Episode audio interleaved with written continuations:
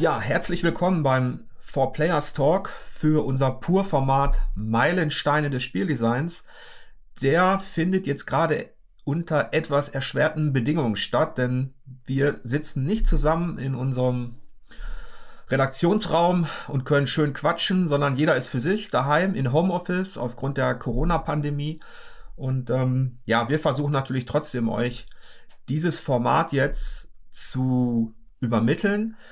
Ganz zu Beginn wollen wir definieren, was wir eigentlich unter Plattformern verstehen, denn wir haben ja unsere Genre umgestellt und da können euch Matthias und Jan so ein bisschen erläutern, was denn für uns alles Plattformer sind. Ja, hallo, dann fange ich mal an damit und zwar, ich würde sagen, im Wesentlichen natürlich alles, was mit Plattformen zusammenhängt, alles, wo man springen muss oder ich sage auch mal, wo man springen muss und dieses Springen halt auch im Zentrum des Spieldesigns steht. Das heißt, das können ganz klassische Jump'n'Runs sein, halt so angefangen von Donkey Kong über Mario, Sonic und so weiter, bis in die heutige Zeit, als dann diese ganzen 2D-Jump'n'Runs nochmal aufgelebt sind. Da werden wir später auch nochmal drauf eingehen. Und äh, es fallen aber auch so Randbereiche rein, wie zum Beispiel Jump'n'Shoots äh, der 16-Bit-Ära, wie zum Beispiel ähm, ja, Probotector bzw. Contra oder solche Geschichten. Äh, das ist jetzt nicht unser Fokus, aber äh, es sollte irgendwie auch berücksichtigt werden. Was meinst du dazu, Matthias? Genau, also ähm, alles, wo eben das, ähm, das Hüpfen ähm, einen, einen, großen Anteil hat, würde ich schon sagen. Ähm, Castlevania kann man eben darunter verstehen. Wir haben es eben äh, nicht explizit ins Action-Adventure oder das Action-Genre, das wir ja nicht mehr haben. Ähm, insofern auch in Castlevania, in, teilweise in Metroid, die Metroidvanias. Die modernen Dinge aus diesem Genre sehen wir eben auch ähm, in, im Plattformer und natürlich eben, wie du sagst, Jump'n'Run, Hüpfen, Plattformer, sowas wie Puzzle, äh, wie Bubble Bobble, sowas in die Richtung einfach alles. Ja. Genau, wie so oft bei so Genre-Definitionen kann man die gar nicht klar abstecken. Also es gibt gar kein Schwarz-Weiß. Wir haben für uns als Redaktion so einen, ja, so einen gewissen Ermessensspielraum zwischen dem klassischen Jump and Run, egal ob 2D und 3D, bis hin zum sogenannten Kampfplattformer oder eben auch Metroidvania. Und ähm, bevor wir euch mitnehmen in die Geschichte ähm, dieses Genres, wollen wir vielleicht noch mal so ein bisschen die, die grundlegende Faszination diskutieren. Also warum spielt ihr gerne Jump and und Plattformer, ihr beiden? Ähm, ja, dann fange ich doch mal an. Ich bin persönlich nicht der, der größte Freund von, von schweren Spielen. Ähm, insofern war es fr früher war es auf jeden Fall äh, ein härteres Brot für mich, das Jump and Run, als es heute ist. Aber generell mag ich, ich, ich mag zwar Story in Spielen, aber ich mag auch wirklich Spiele, die auf die, auf die reine Mechanik reduziert sind. Und da funktioniert bei mir ähm, irgendwie A, aufgrund meiner, meines Geschicks, mein, mein, meiner Fingerfertigkeit und ähm, einfach auch von, von, von den Settings funktioniert das Jump and Run am besten. Besser noch als jetzt das Shoot'em Up zum Beispiel oder als ähm, ja irgendwelche anderen besonders schweren Spiele. Ich, ich, ich mag den, den reinen Reiz der Mechanik, ob es jetzt äh, bei einem Endless Runner ist, bei einem klassischen Super Mario oder auch bei was, wo man eben gleichzeitig ballert. Ich finde den, den mechanischen Reiz des auf etwas draufhüpfens und des rechtzeitig äh, woanders hinhüpfens an eine Wand und so weiter, ähm, ja, sehr, befriedigend. Viel, viel mehr, als ich einen schweren Kampf ähm, bei einem Dark Souls befriedigend finde. Warum magst du das Genre, Jan? Ja, da geht es mir eigentlich ähnlich. Also, es lässt sich schwer beschreiben. Es ist eigentlich so eine intuitive Sache, dass ich irgendwann so im Laufe meiner Spielegeschichte quasi an diesen Jump'n'Runs hängen geblieben bin. Das heißt, wann immer ich konnte, habe ich mal irgendwo schon äh, angefangen, Mario zu spielen oder bei einem Kumpel dann auf dem C64 Giana Sisters. Und äh, ja, es ist einfach ich vermute einfach, ich weiß nicht, da wollten wir gleich auch nochmal drauf zu sprechen kommen, äh, was die Motivation äh, überhaupt so im Kern ausmacht an diesem Springen. Irgendwie ist es einfach, ist es einfach wahnsinnig, also diese, diese Spannung in dem Moment wahrscheinlich, ob du die Plattform erreichst und andere Geschichten. Ja, es ist halt, ähm, also ich liebe dieses Genre auch von, von klein auf eigentlich. Du hast Gianna Sisters erwähnt. Ja. Das war, glaube ich, das erste Spiel, wo ich ganz stolz war, dass ich es ohne ein Leben zu verlieren durchgespielt habe. Bilde ich mir zumindest ein irgendwie. Ähm, dann ist es so ein Auf und Ab, aber eigentlich trifft dieses Genre ja den Kern der Spannung, denn du hast, ähm, bevor du abspringst, hast du diese Ungewissheit, schaffe ich das überhaupt, auf die andere Seite zu kommen? Ähm, Und gleichzeitig hast du aber die Hoffnung, dass du es schaffen kannst, denn es ist natürlich nicht unschaffbar. Du, du siehst ja die andere Seite. Und in dem Moment, wo du abspringst und in der Luft bist, hat man eigentlich so die Essenz der Spannung, ähm, empfindet man da. Und ähm, in einem Jump and Run hat man das vielleicht ja in so einer Art Dauerschleife, wenn es dann ständig auf und ab geht. Du kannst ständig stürzen oder du kannst ja. eben besiegt werden. Und du hast vor allem diesen vielleicht Flow aus Getänzel auch, ne? Indem du halt von, du hast quasi schon die nächsten zehn Plattformen im Blick und du denkst, na, klappt das jetzt genau so, dass ich diese Kombination so hinkriege beim Springen oder zwischendurch halt auch noch Kampfeinlagen und so. Es ist einfach so diese, diese Kombination und der Flow. Und ja. bei mir ist auch noch eine wichtige Komponente bestimmt äh, dieser der bunte Look, den die meisten Spiele damals hatten. Ich meine, das macht halt einfach gute Laune. Von daher. Ja. Definitiv. Ja, obwohl, ähm, ich erinnere mich, es gab halt in Amiga-Zeiten auch schon, äh, schon düstere Ansätze oder äh, pseudo-ernsthafte Ansätze, wenn ich jetzt ähm, an so ein Lionheart denke. Genau, oh ja. Ähm, oder auch so ein Green Beret, was ganz militaristisch war. Aber ich denke, so die, die Grundmotivation, die ist bei uns bei uns ähnlich. Es hat ja. was damit zu tun mit der Hand-Auge-Koordination, die uns einfach Spaß macht, weil es Skills erfordert. Ähm, es ist spannend, aber auch so kurzweilig in seiner Art. Ähm, dann tauchen wir doch mal ein in die Geschichte der Plattformer, in die prägenden Spiele und die Meilensteine. Wir wollen euch dabei so ein bisschen chronologisch mitnehmen. Das heißt, wir haben dieses Format so aufgebaut, dass wir in der Pionierzeit anfangen und uns dann langsam vorantasten bis in die Moderne. Ähm, Jan, du bist bei uns jetzt in Anführungsstrichen der ja, der Experte für die, für die meisten Jump and Runs. Ich habe auch einige getestet, Matthias auch bei der Maniac, ähm, aber du bist bei uns so ähm, aktuell der Redakteur, der sich am häufigsten mit diesem Genre beschäftigt. Wo würdest du denn die Wurzeln dieser Plattformer sehen? Ja, es gab ja schon so frühe Titel, hm, also wie zum Beispiel Space Panic, wo man auf Leitern hochkletterte.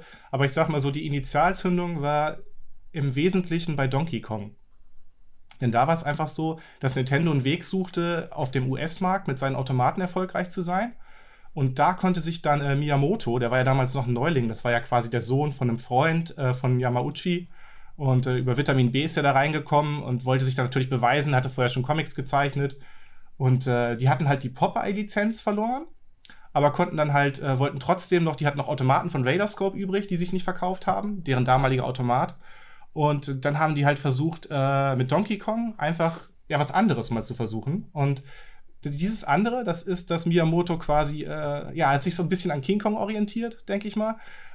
Ja. ist eigentlich relativ logisch. Es gab später auch noch einen Rechtsstreit, aber den hat Nintendo übrigens gewonnen. Und äh, ja, ich meine, man hüpft ja halt einfach über diese Fässer, versucht halt ähm, an den Affen oben ranzukommen und äh, ja, die entführte Frau zu retten. Und äh, damals hieß Mario ja noch Jumpman. Ähm, ja, wo wäre ja. wo wär der Ursprung besser zu finden als in einem Spiel, wo die Figur Jumpman heißt? Ja, also das genau. passt auf jeden Fall ja, sehr so gut. Aus. Das, das erinnert mich an unsere Diskussion über das Action-Adventure, wo wir die Wurzel auch gefunden haben in eben Adventure. Ja, richtig. das stimmt.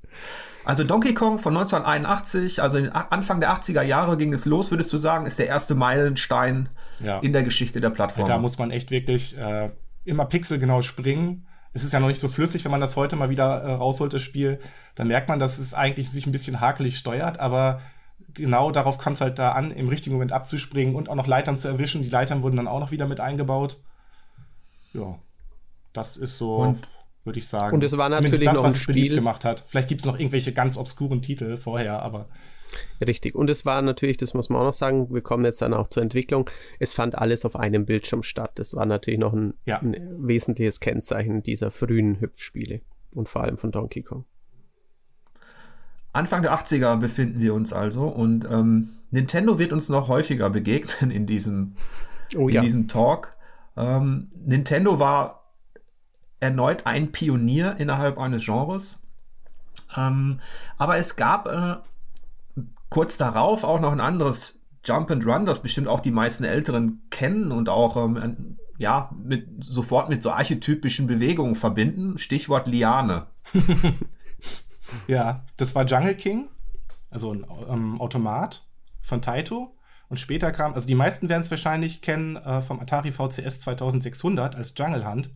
Das war auch eins meiner ersten Spiele, was mich völlig fasziniert hat auf dem VCS. Das war zwar der erste scrollende Titel, aber ich dachte, war archetypisch eher an Pitfall. Ah, das habe ich mir fast gedacht. Ja, Pitfall war Weil ähm, auch ich glaube, Jungle King kennen kenn weniger Leute, aber ich glaube, Pitfall, da sind wir uns, da sind wir uns einig, das ist auch ein ja, das ist quasi der zweite Meilenstein innerhalb dieses Genres, oder? Nochmal kurz, um nochmal kurz auf Jungle Hunt zurückzukommen. Da war das Besondere halt auch, dass zum ersten Mal äh, dass die Landschaft gescrollt ist und dass es auch sogar Parallax-Scrolling, also schon mit mehreren Ebenen gab. Aber viel, also das war auch schnell durchgespielt. In fünf Minuten, dann fing man wieder von vorne an. Und bei Pitfall ist es halt so, dass es auch ein größerer Titel ist. Im Jahr 1982. Äh, wo man richtig auch die verschiedenen Bildschirme erkundet. Die schalten dann um, wenn man den Rand des Bildschirms erreicht kommt man dann auf den nächsten Bildschirm, kann auch in Gruben natürlich fallen, wie der Name sagt. Mhm. Und Pitfall hat sich natürlich auch spielkulturell so eingegraben. Ähm, das erinnert mich auch an die Diskussion, die wir hatten bei den Action-Adventuren, als es darum ging, ist Resident Evil der Meilenstein oder Alone in the Dark? Und ähm, Alone in the Dark hatte damals ja äh, eigentlich alles vorgegeben. Resident Evil hat das Ganze populär gemacht. Ähm, das heißt, das eine war für uns der technische Meilenstein, das andere war in Anführungsstrichen nur ein prägendes Spiel. Hier ist es ein bisschen anders. Ähm, Jungle King hat zwar technologisch etwas vorbereitet, aber das war noch auf so einem recht kleinen Niveau. Ja. Ähm, das war halt noch so ein typisches kleines Arcade-Spielchen. Genau. Wohingegen Pitfall der eigentliche Meilenstein ist, der es sowohl populär gemacht hat, ähm, als auch technologisch ermöglicht hat, dass dieses Raumkonzept eben ja für, einen, für ein neues Spielerlebnis gesorgt hat. Ja, genau, ja. diese Erkundung, das ist einfach was, wo du dich halt viel länger drin festbeißen kannst. Und das war übrigens, um nochmal das zu erwähnen, äh, von Activision und David Crane, der später auch A Boy and His Blob gemacht hat. Richtig, ja. ja. Schön finde ich auch immer diese Konstanten. Also ähm, ist, wenn sich Traditionen halten, wenn auch Leute, wenn Entwickler, mit denen wir bestimmte Dinge verbinden, bestimmte Erlebnisse, wenn die halt ähm, ja heutzutage auch noch wieder, äh, wieder so ein bisschen auftauchen und äh, uns mitnehmen. Ähm, Jetzt haben wir mit Donkey Kong und Pitfall zwei recht frühe Meilensteine bestimmt. Anfang der 80er Jahre. Ähm, und dann, ja, explodiert so ein bisschen, wenn man so möchte, dieses, dieses Jump and Run, also dieser große Teil dieser Plattformer, der explodiert dann plötzlich mit einem anderen Titel. Ja. Jan. Der Urknall quasi. Ja, der Urknall.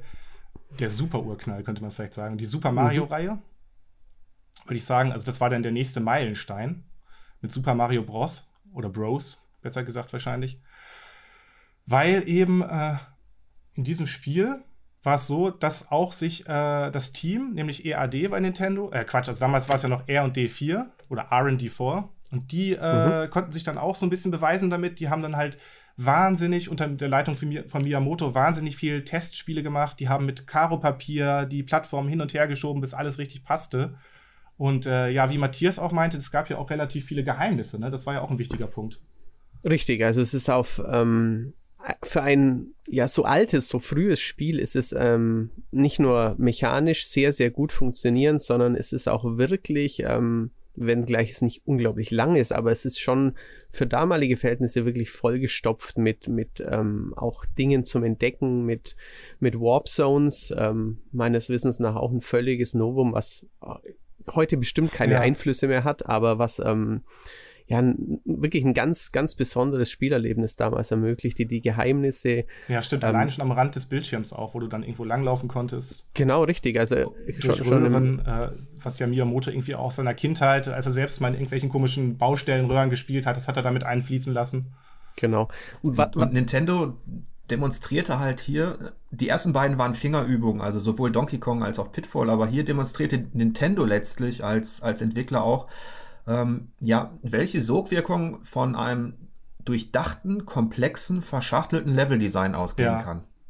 Richtig, ja. Und auch da hast du wieder um, ähm, eine Konsistenz, weil nämlich dieses Team, das hat dann also RT4 oder EAD, die haben halt später auch fast alle wichtigen großen Mario-Titel dann entwickelt. Das heißt, wo dieser hohe Qualitätsstandard mit super Bewertungen auch dabei ist. Mhm. Bis hin zu äh, Galaxy und so weiter. Ja. Also Super Mario Bros. hat ja quasi als der Urvater, wenn man so möchte, des, des klassischen Jump and Runs, hat dann aber auch dafür gesorgt, dass dieses, dass dieses Genre ins Bewusstsein geriet, auch im Westen. Ähm, die Japaner sind ja immer recht dominant, was kreative Impulse an, angeht. Also viele Entwicklungen, egal ob Survival Horror, Stealth Action oder auch, auch andere Dinge, gehen, gehen schon meist auf japanische Studios zurück. Und ja. in diesem Fall hat Nintendo dafür gesorgt, dass dann eine ganze Welle an Jump and Runs, auch schon in vielen Facetten, auf Heimcomputern und Co. im Westen kamen. Welche fallen euch da so ein? Ähm, also ich würde natürlich ähm, einfach in dem Fall auch die, die Konkurrenten sagen, ähm, dass Sega es natürlich versucht hat, ähm, ganz früh schon, äh, NEC hat es versucht für die PC-Engine, dann kommen wir schon bald in die, in die Maskottchenzone, wo, ähm, wo einfach jede Firma versucht hat, ähm, dieses Konzept äh, erfolgreich auf, auf ihr System und auf ihre Helden zu übertragen. Alex Kidd war zum Beispiel bei Sega ein sehr früher Vertreter, der dann irgendwie wieder von uns gegangen ist.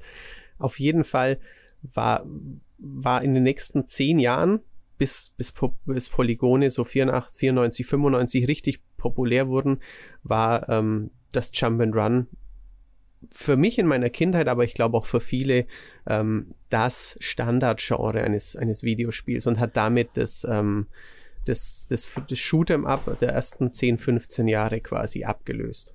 Ja. Obwohl es halt schon viele Facetten hatte. Also nach Super Mario Bros., diesem Urknall, mhm. ähm, ist, ist viel passiert. Also ich habe damals übrigens gar nicht ähm, initial Super Mario Bros. gespielt. Ich hatte einen C64 und einen Amiga Und ich begegnete dann eben der Kopie, also natürlich Gianna Sisters. Ja. Ich habe das damals auch gar nicht so empfunden. Ja. Ähm, für mich war Gianna Sisters das. Also aus heutiger Sicht, das, das ist ja auch nicht wirklich eine Kopie, ne? Also ja. Sie mussten es zwar auch. Es gab eben diesen Rechtsstreit, ne? Genau, nee, gab es nicht, aber Nintendo hat gedroht und dann wurde es nach, ja, glaub, genau. ein, nach, also nach wenigen Wochen heißt es aus dem Markt, äh, aus dem Handel genommen für Amiga. Das heißt, wer da das Original besitzt, das ist wahnsinnig selten. Aber was mich damals auch schon fasziniert hat, war dann ähm, diese Entwicklung im, innerhalb des Jump and Runs oder der Plattformer hin auch zum durchaus zum Kampf. Also Spiele wie ein, wie ein Green Beret oder ein äh, oder auch ein Ghost and Goblins. Mhm.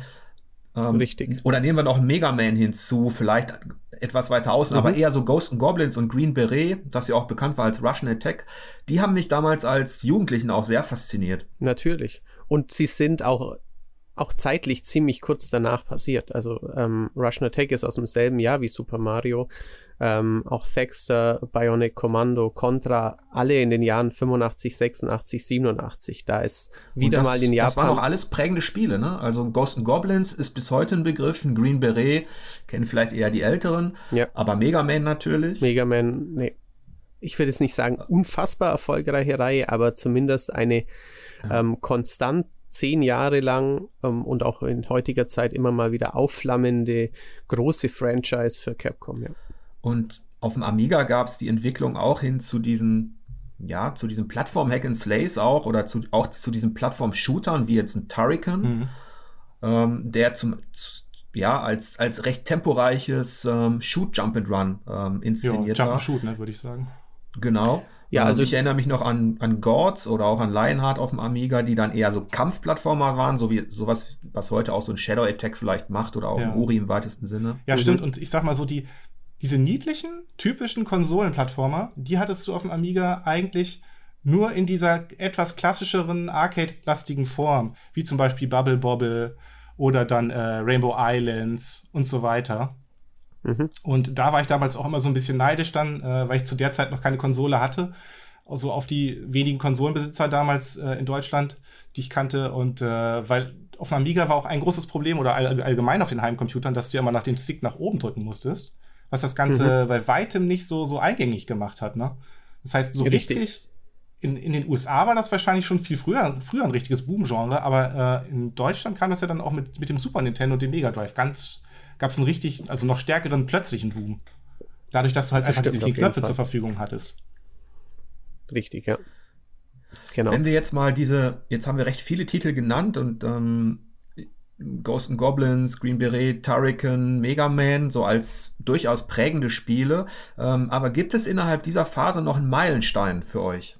Also meiner Meinung nach ähm, sollte man ähm, Konamis Contra auch als Meilenstein definieren. Es war ähm, weniger revolutionär als andere Meilensteine in anderen Genres, über die wir schon gesprochen haben.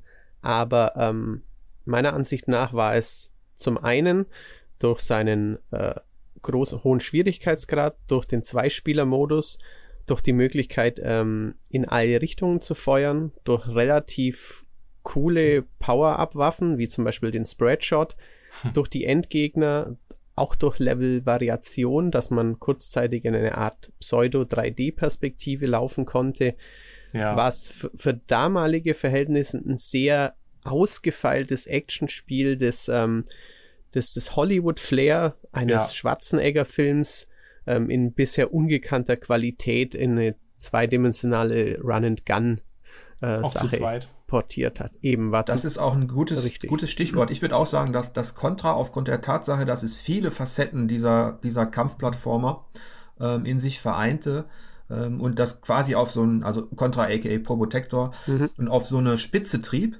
auf so eine richtig gut durchdachte, auch typisch japanisch auch, ähm, durchdesignte. Ja, gerade auf dem Super ähm, Nintendo. Also das hat mich völlig ja. Also äh, ich war völlig hin und weg, einfach weil du dieses, dieses, diese Gesamtinszenierung hattest, die dieses Endzeit-Szenario so richtig so, so wuchtig dargestellt hat. Und das ist eigentlich total, also badass, könnte man eigentlich sagen. Ja, Fasst es am besten zusammen. Und dass du die ganze Zeit nur geflasht bist von, von, von der pausenlosen Action, die auch so gut äh, ausbalanciert ist. Interessanterweise haben sich ja damals schon viele, viele Studios, ähm, auch große japanische, auch natürlich ein, ein, Kojima und Co., inspirieren lassen von Hollywood für ihre Spielideen. Ja. Ähm, da war Konami auch ganz groß in der Ära, ne? Fällt mir gerade so auf. Also, das ja, ist, natürlich. Das, das sieht man wirklich, übrigens. Wenn irgendwo Konami drauf stand, dann hat man gar nicht lange überlegt eigentlich und hat gleich über den Kauf nachgedacht. Das ist richtig. Das sieht man übrigens und, auch an den Spielecovern der damaligen Zeit. Ähm, gerade die Contra-Cover ähm, sahen aus wie ein Schwarzenegger-Filmplakat. Die haben sogar teilweise in Japan für die Cover ähm, einfach aus äh, Filmplakaten Leute übernommen. Ja, sehr schön. Und da kommen wir auch zu zwei anderen Reihen, die wir, die heute sehr, immer noch, ja, sehr populär sind, ähm, die jeder kennt, auch die jüngere Generation, und die ebenfalls beide von Filmen inspiriert waren. Zum einen Metroid, ja. inspiriert tatsächlich von Alien, mhm. also Ridley Scott's Alien. Und auf der anderen Seite Castlevania, inspiriert ja. von Dracula. Von, von, welchem Film wohl, wollte ich gerade sagen, ja. das heißt ja in Japan sogar ähm, Akumajo Dracula, das Spiel, insofern ist das mehr als offensichtlich, ja. Ja, und die beiden, ähm, bei den beiden lohnt es sich natürlich auch ein bisschen genauer hinzuschauen, denn die Combo aus diesen Spielen, also Metroid und Castlevania hat ja zu dem ja heute aktuellen Begriff ähm, Metroidvania geführt, den wir ja auch verorten unter den Plattformern. Aber bevor wir so auf diese Begrifflichkeit gehen, würde ich ganz gerne nochmal ähm, auf Metroid eingehen, dass das für mich innerhalb der Plattformer auf jeden Fall auch ein Meilenstein ist, weil es und und das ist so der der Unterschied. Es war ja fast zeitgleich zu Contra, aber das ist der Unterschied zu Super Mario und zu Contra, weil es eben die freie Erkundung, also dieses Abenteuer, Plattformer mit Hüpfelementen, Kampfelementen, Story-Elementen, aber eben auch frei. Du konntest äh, nicht mehr linear in eine Richtung, sondern du konntest dir den Weg selber erkämpfen, in offenen Arealen, Kräfte absorbieren. Es gab auch fünf Enden.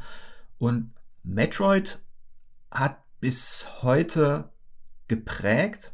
Ähm, die Reihe ist natürlich jetzt ähm, die schläft gerade ein bisschen, ähm, aber die hat halt in den, in den späten 80ern, in den 90ern ähm, diese Art des Kampfplattformers geprägt, bevor sie sich ja verwandelte. Ähm, mit Metroid Prime, Prime dann in einen Ego-Shooter mit Action-Adventure-Elementen. Und auf der anderen Seite eben Castlevania zeitgleich erschienen, was ja auch faszinierend ist. Ähm, ich glaube, beide so 1986. Mhm. Castlevania hatte dann, war auch ein 2D-Kampfplattformer und hatte dann spätestens mit, mit Simon's Quest und und natürlich mit Symphony of the Night eben noch diesen Rollenspiel-Touch. Und diese Elemente, die treffen wir ja heute auch immer wieder in den sogenannten Metroidvanias, obwohl, und das ist für mich der interessante Punkt, ähm, Matthias und ich zum Beispiel, also wir kommen jetzt aus unterschiedlichen Redaktionen, wir sind fast 20 Jahre im Business, aber ähm, wann hast du zum ersten Mal den Begriff Metroidvania gehört oder gebraucht?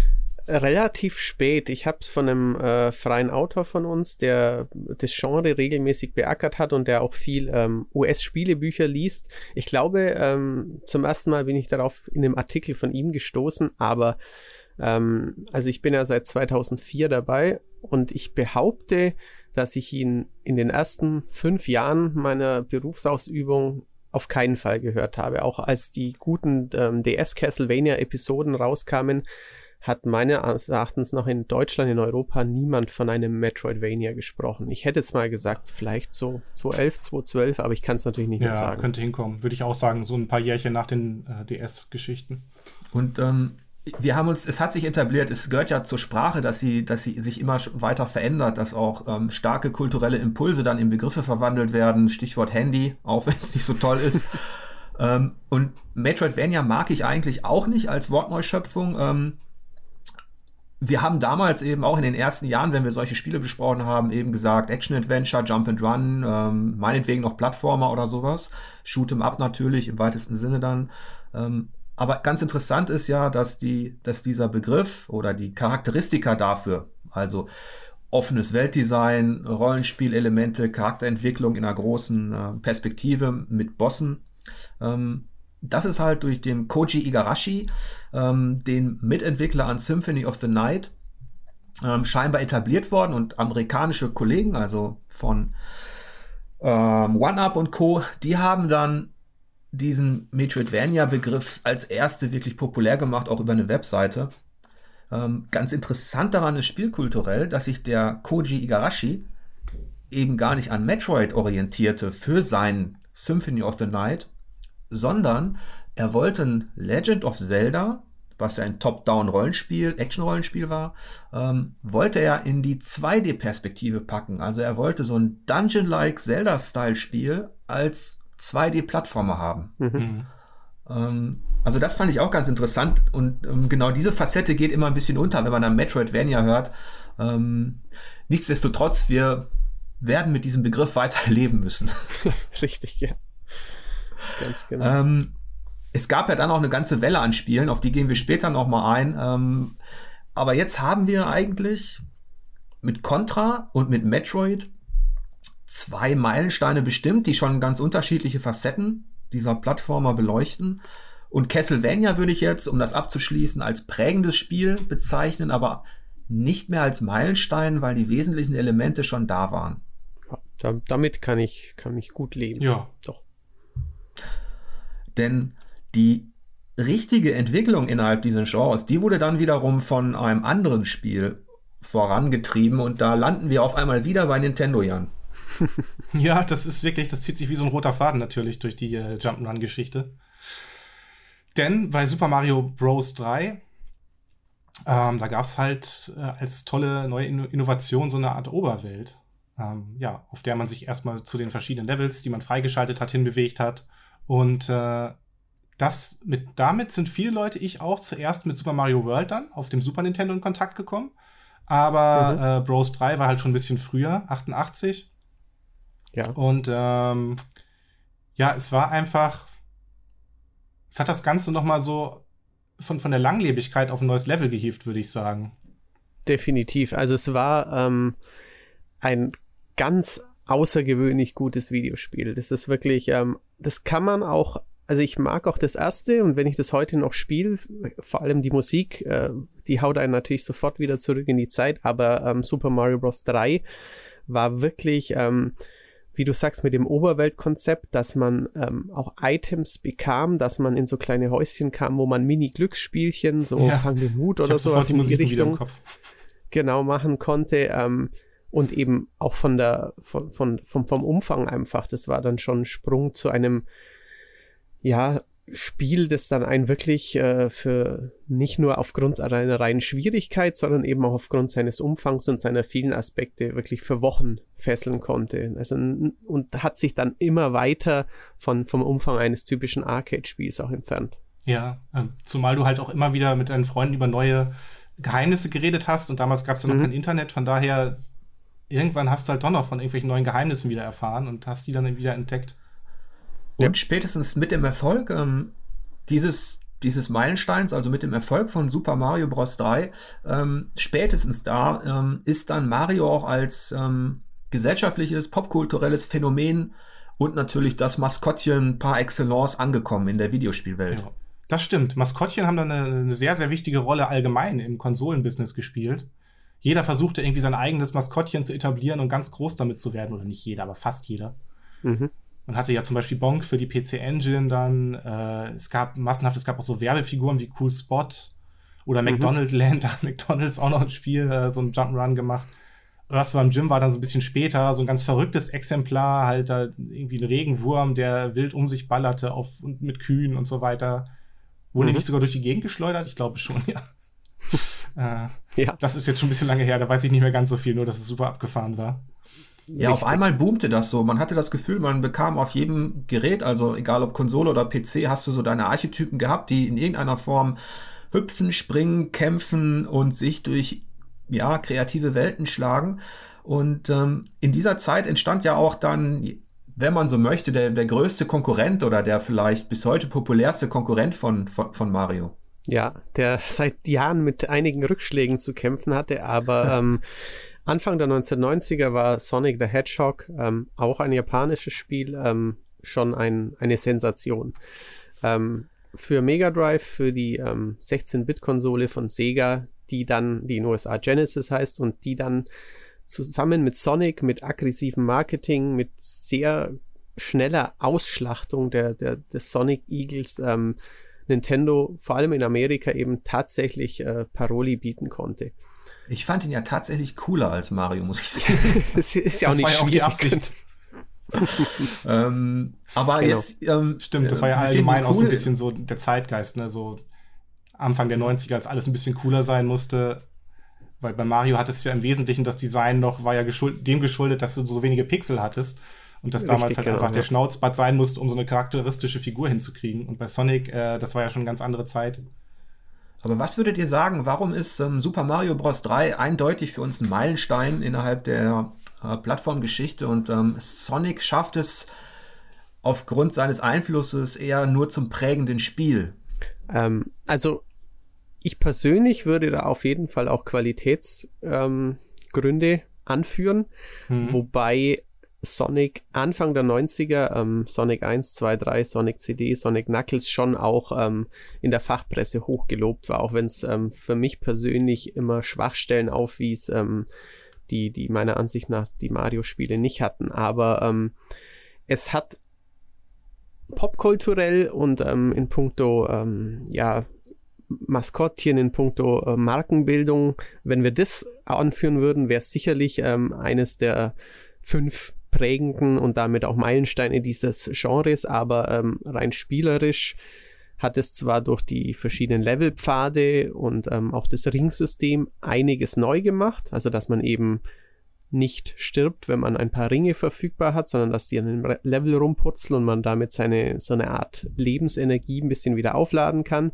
Ähm, schon interessante Sachen gemacht. Es sah technisch fantastisch aus, hatte einen sehr schönen Soundtrack, aber mhm. ähm, war spielerisch nicht so prägend und ausgefeilt wie, wie die Nintendo-Konkurrenz. Es hat halt für einen frischen Impuls gesorgt, durch, diesen, durch dieses Tempo, durch genau. dieses, ähm, ja, durch dieses ähm, Achterbahnartige. Mhm. Ähm, das ist ja echt was das ganz gab es so gewesen. häufig noch nicht. Also, Dass du halt und, halt einfach ähm, diesen, diesen Flow hattest. Ähm, ja, und ähm, wo wir vielleicht jetzt da auch so ein bisschen bei einem Merkmal sind innerhalb dieses Genres, und zwar besondere Bewegungsformen.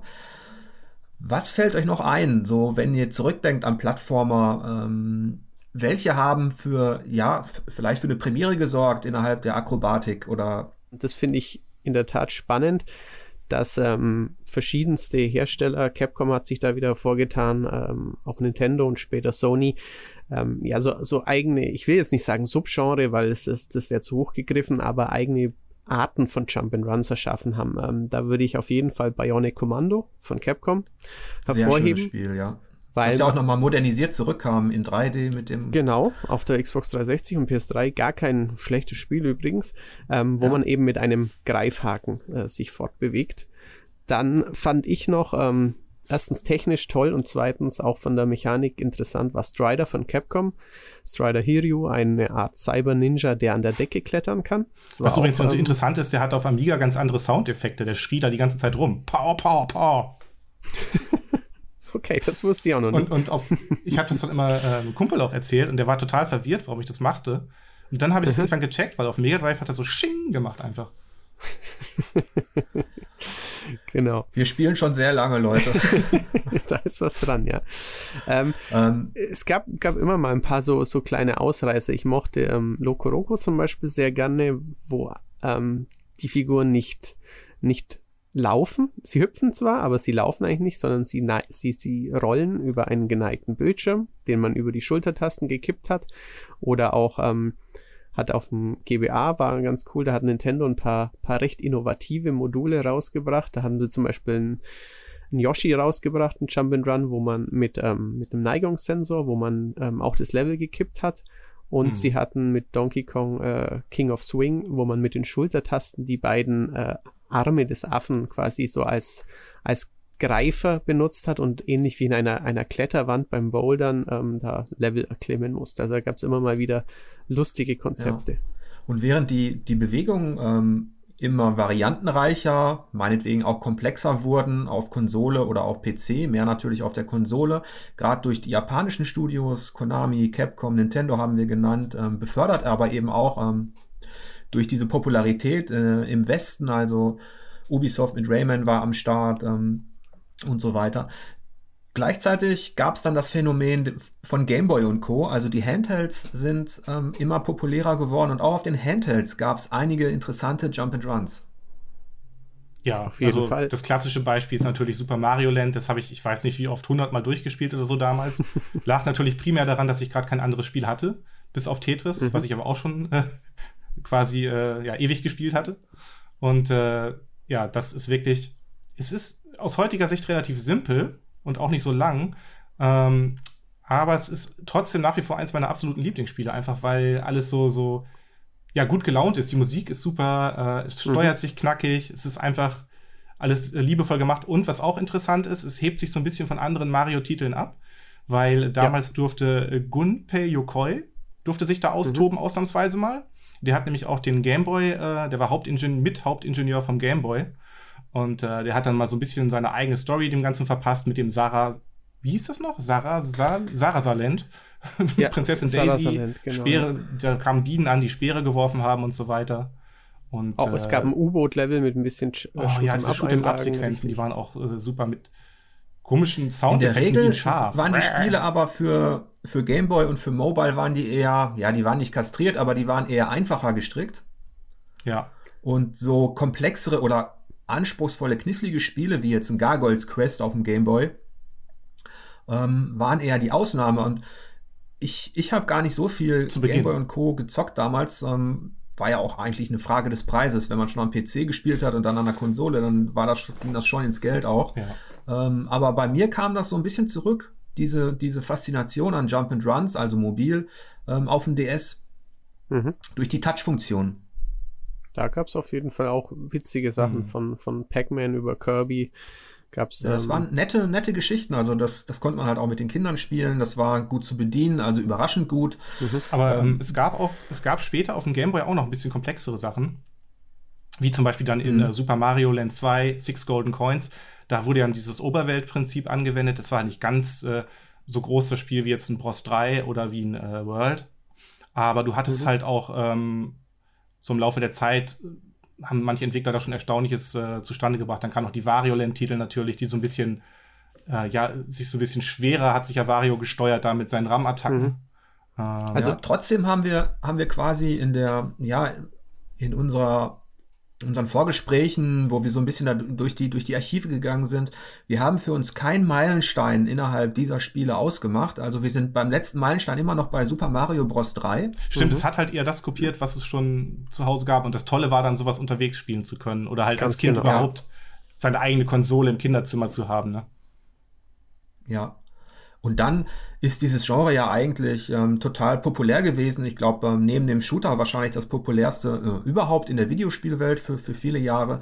Wenn man dann auch denkt an die, an die ganzen Lizenzen, äh, die ja dann in Jump and Runs verwandelt worden sind. Ähm, nehmen wir Disney zum Beispiel, ähm, die ja fast alles, glaube ich, auch irgendwie versoftet haben. Ne? Ja, für Jump and Run haben. Also damals war wirklich das ähm, Jump and Run 93, 92, 94 war das, das Genre, wenn man, wenn man Kinder und Jugendliche erreichen wollte, ähm, wenn man Batman nachspielen wollte, wenn man eben die Disney-Klassiker zu Hause haben wollte, wenn man Star Wars äh, als Videospiel zu Hause auf dem Super Nintendo haben wollte.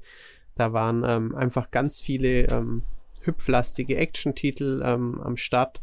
Mhm. Capcom hat da viel Gutes gemacht. Ähm, Disney selber hat einiges gemacht, Virgin hat einiges gemacht, Traveler's Tales haben frühe Spiele gemacht und eben so als, als äh, Gegenpol auch zu den äh, vielen guten Spielen auf dem Super Nintendo hat auch dann ähm, Sega zum Beispiel mit Castle of Illusion, World of Illusion oder Quackshot mit Donald Duck ähm, viele grafisch tolle, ähm, richtig gute Lizenzspiele damals gemacht. Aber die konnten irgendwie qualitativ, das war nett anzusehen. Manchmal war es natürlich auch kindgerecht gemacht, also einfacher gestrickt, so ein König der Löwen oder auch äh, Mickey Mouse und Co. Ähm, aber die konnten, jetzt sage ich mal, mit so einem Donkey Kong Country oder so, konnten die nicht mithalten. Nicht, nicht ganz. Ah, wobei ein Aladdin zum Beispiel schon auch sehr, sehr gut war. Ähm, vor allen Dingen, was so cool war an diesen Spielen, äh, an den Disney-Spielen, dass man halt, also abgesehen von vielleicht von irgendwelchen äh, äh frühen Laserdisc-Automaten, dass man halt erstmals das Gefühl hatte, du hast wirklich, du kannst selbst einen Zeichentrickfilm spielen. Diese, diese flüssigen Animationen, die haben das ausgemacht. Also wie zum Beispiel Aladdin oder äh, der König der Löwen.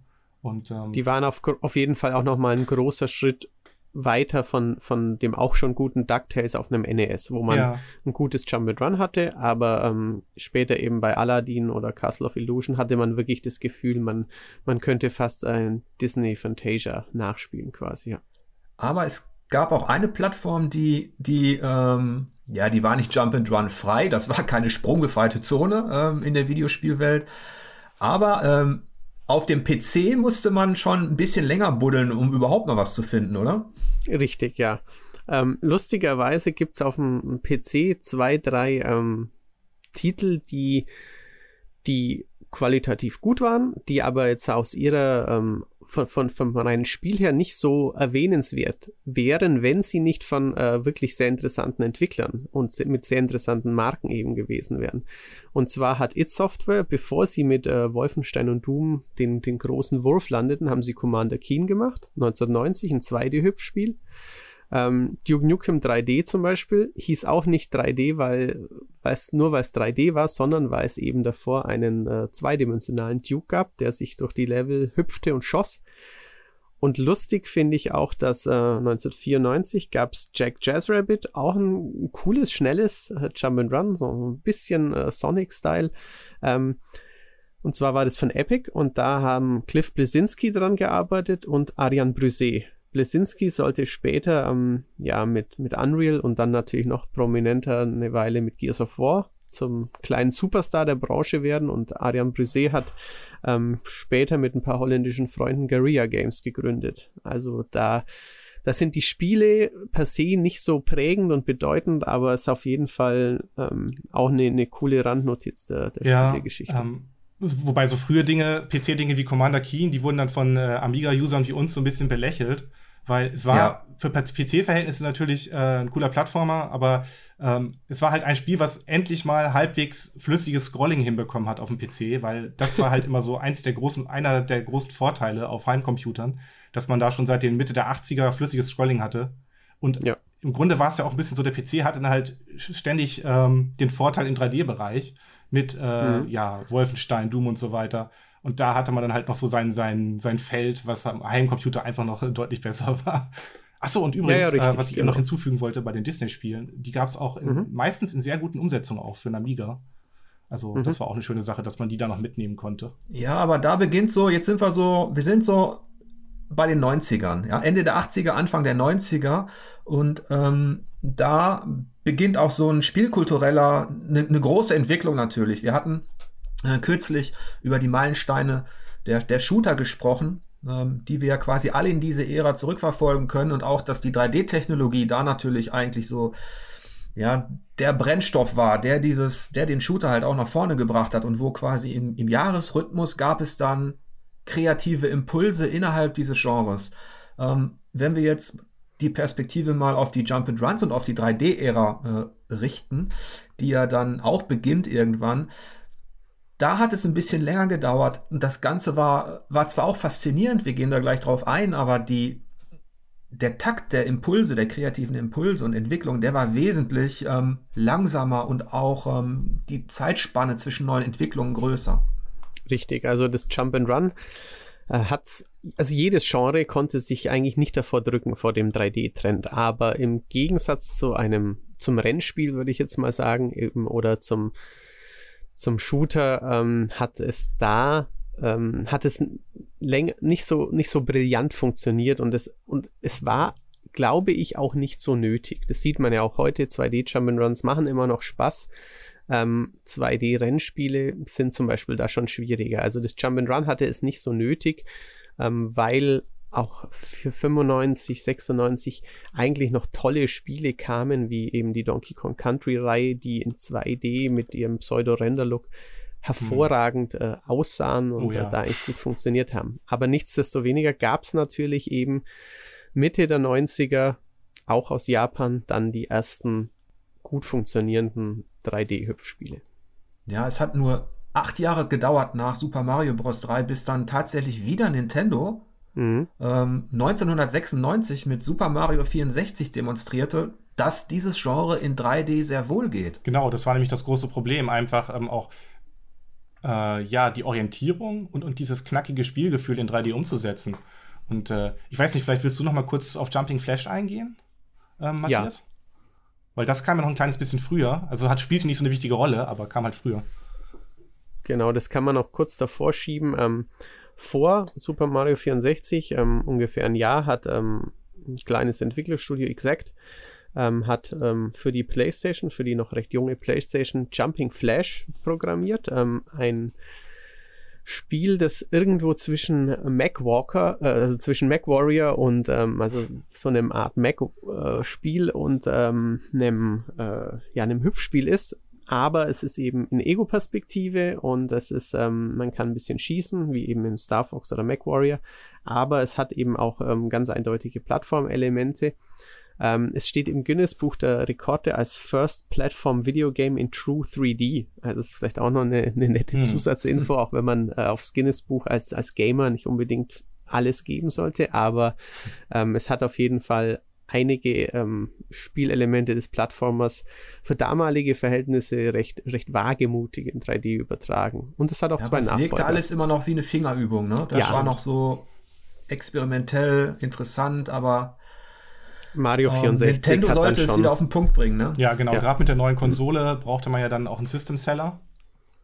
Und ähm, Super Mario 64 hat halt einfach in so vielen Bereichen neue Maßstäbe gesetzt. Also im Grunde ja auch das ganze neue Action-Adventure-Genre begründet. Also nachdem sich dann Spiele, die mehr so in die Action-Adventure-Richtung gingen, auch orientiert haben.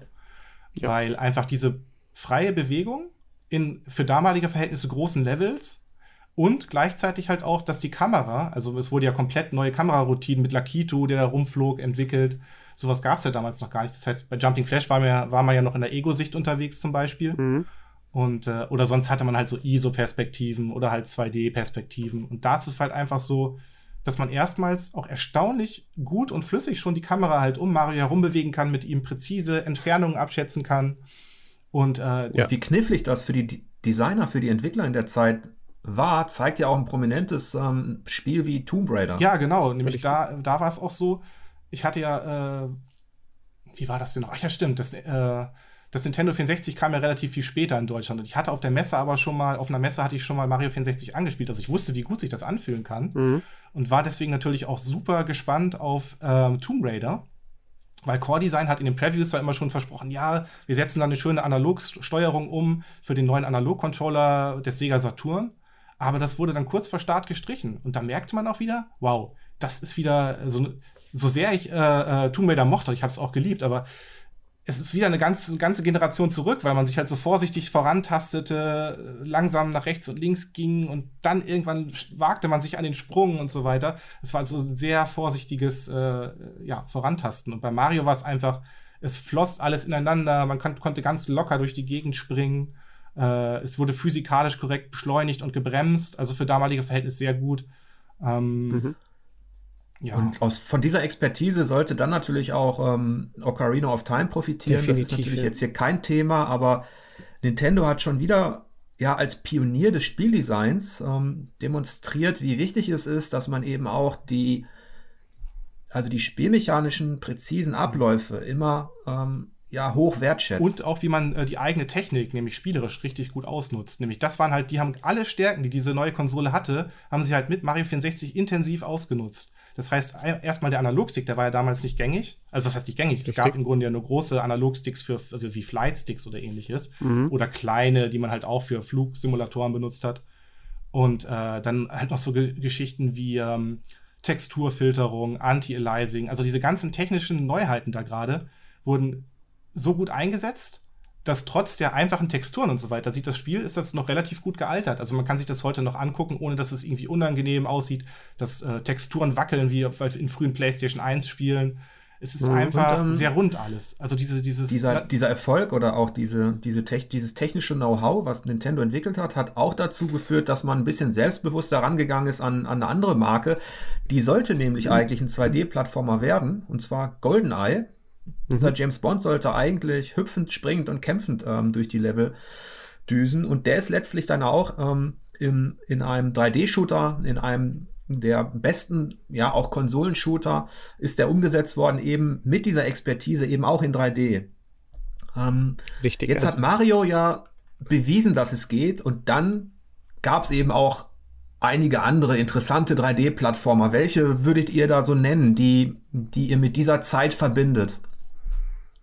Ähm, also gibt es einiges zu nennen. Da gibt es ähm, sowohl auf der PlayStation ähm, mit Crash Bandicoot, auf Sega Saturn mit Nights into Dreams, ähm, auf N64 natürlich mit tollen ähm, Hüpf, Hüpfabenteuern von Rare, mit Banjo Kazooie und Banjo Tooie, mit Conker's Bad Fur Day.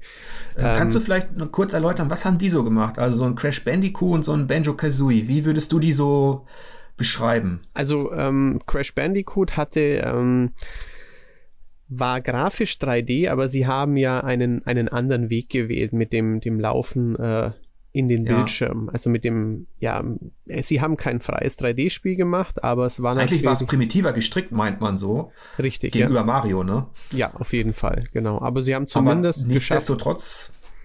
Viele Fans, ähm, technisch tolle Spiele. Ähm, also es war auf jeden Fall ein, ein erwähnenswertes Spiel in, in dieser Ära, auf jeden Fall, genau. Und ähm, Rare hat ähm, technisch tolle, extrem lange und vollgepackte Spiele mit Buddy-Feature, mit Banjo-Kazooie, mit diesem ja, Vogel, der im Rucksack saß, ähm, mit unglaublich vielen auch, auch Geheimnissen und sammelbaren verschiedenen Währungen, mit dem Freischalten von Räumen, mit Dieses, mit dieses Buddy-Feature ist schon eine Geschichte, die hatte Nintendo, ähm, das ist tatsächlich etwas, was Nintendo nicht so auf der Uhr hatte. Ja. Zumindest nicht bei den meisten Klassikern und das ja dann auch weiterentwickelt wurde bis hin zu Reihen wie ja Ratchet und Clank und natürlich auch Jack and Dexter. Ganz genau, ähm, ja. Und ähm, was übrigens auch noch ein äh, wichtiger Impuls war, das war, das heißt Impuls, ist eigentlich nicht so bekannt, aber es war äh, der erste Plattformer auf der PlayStation, der die neuen Dual-Stick, damals war es noch kein Dual-Shock in äh, Europa, sondern in Japan haben die Rumble-Motoren zu Beginn nicht so gut funktioniert, deswegen haben sie den Controller hier erst ohne ausgebracht und damit konnte man dann schon Gex Enter the Gecko steuern von Crystal, Dy Crystal mhm. Dynamics. Und mhm. das da war halt erstmals, dass man mit dem rechten Stick so richtig schön frei die Kamera drehen kann. Gleichzeitig halt fast so, fast so gut wie Mario steuern.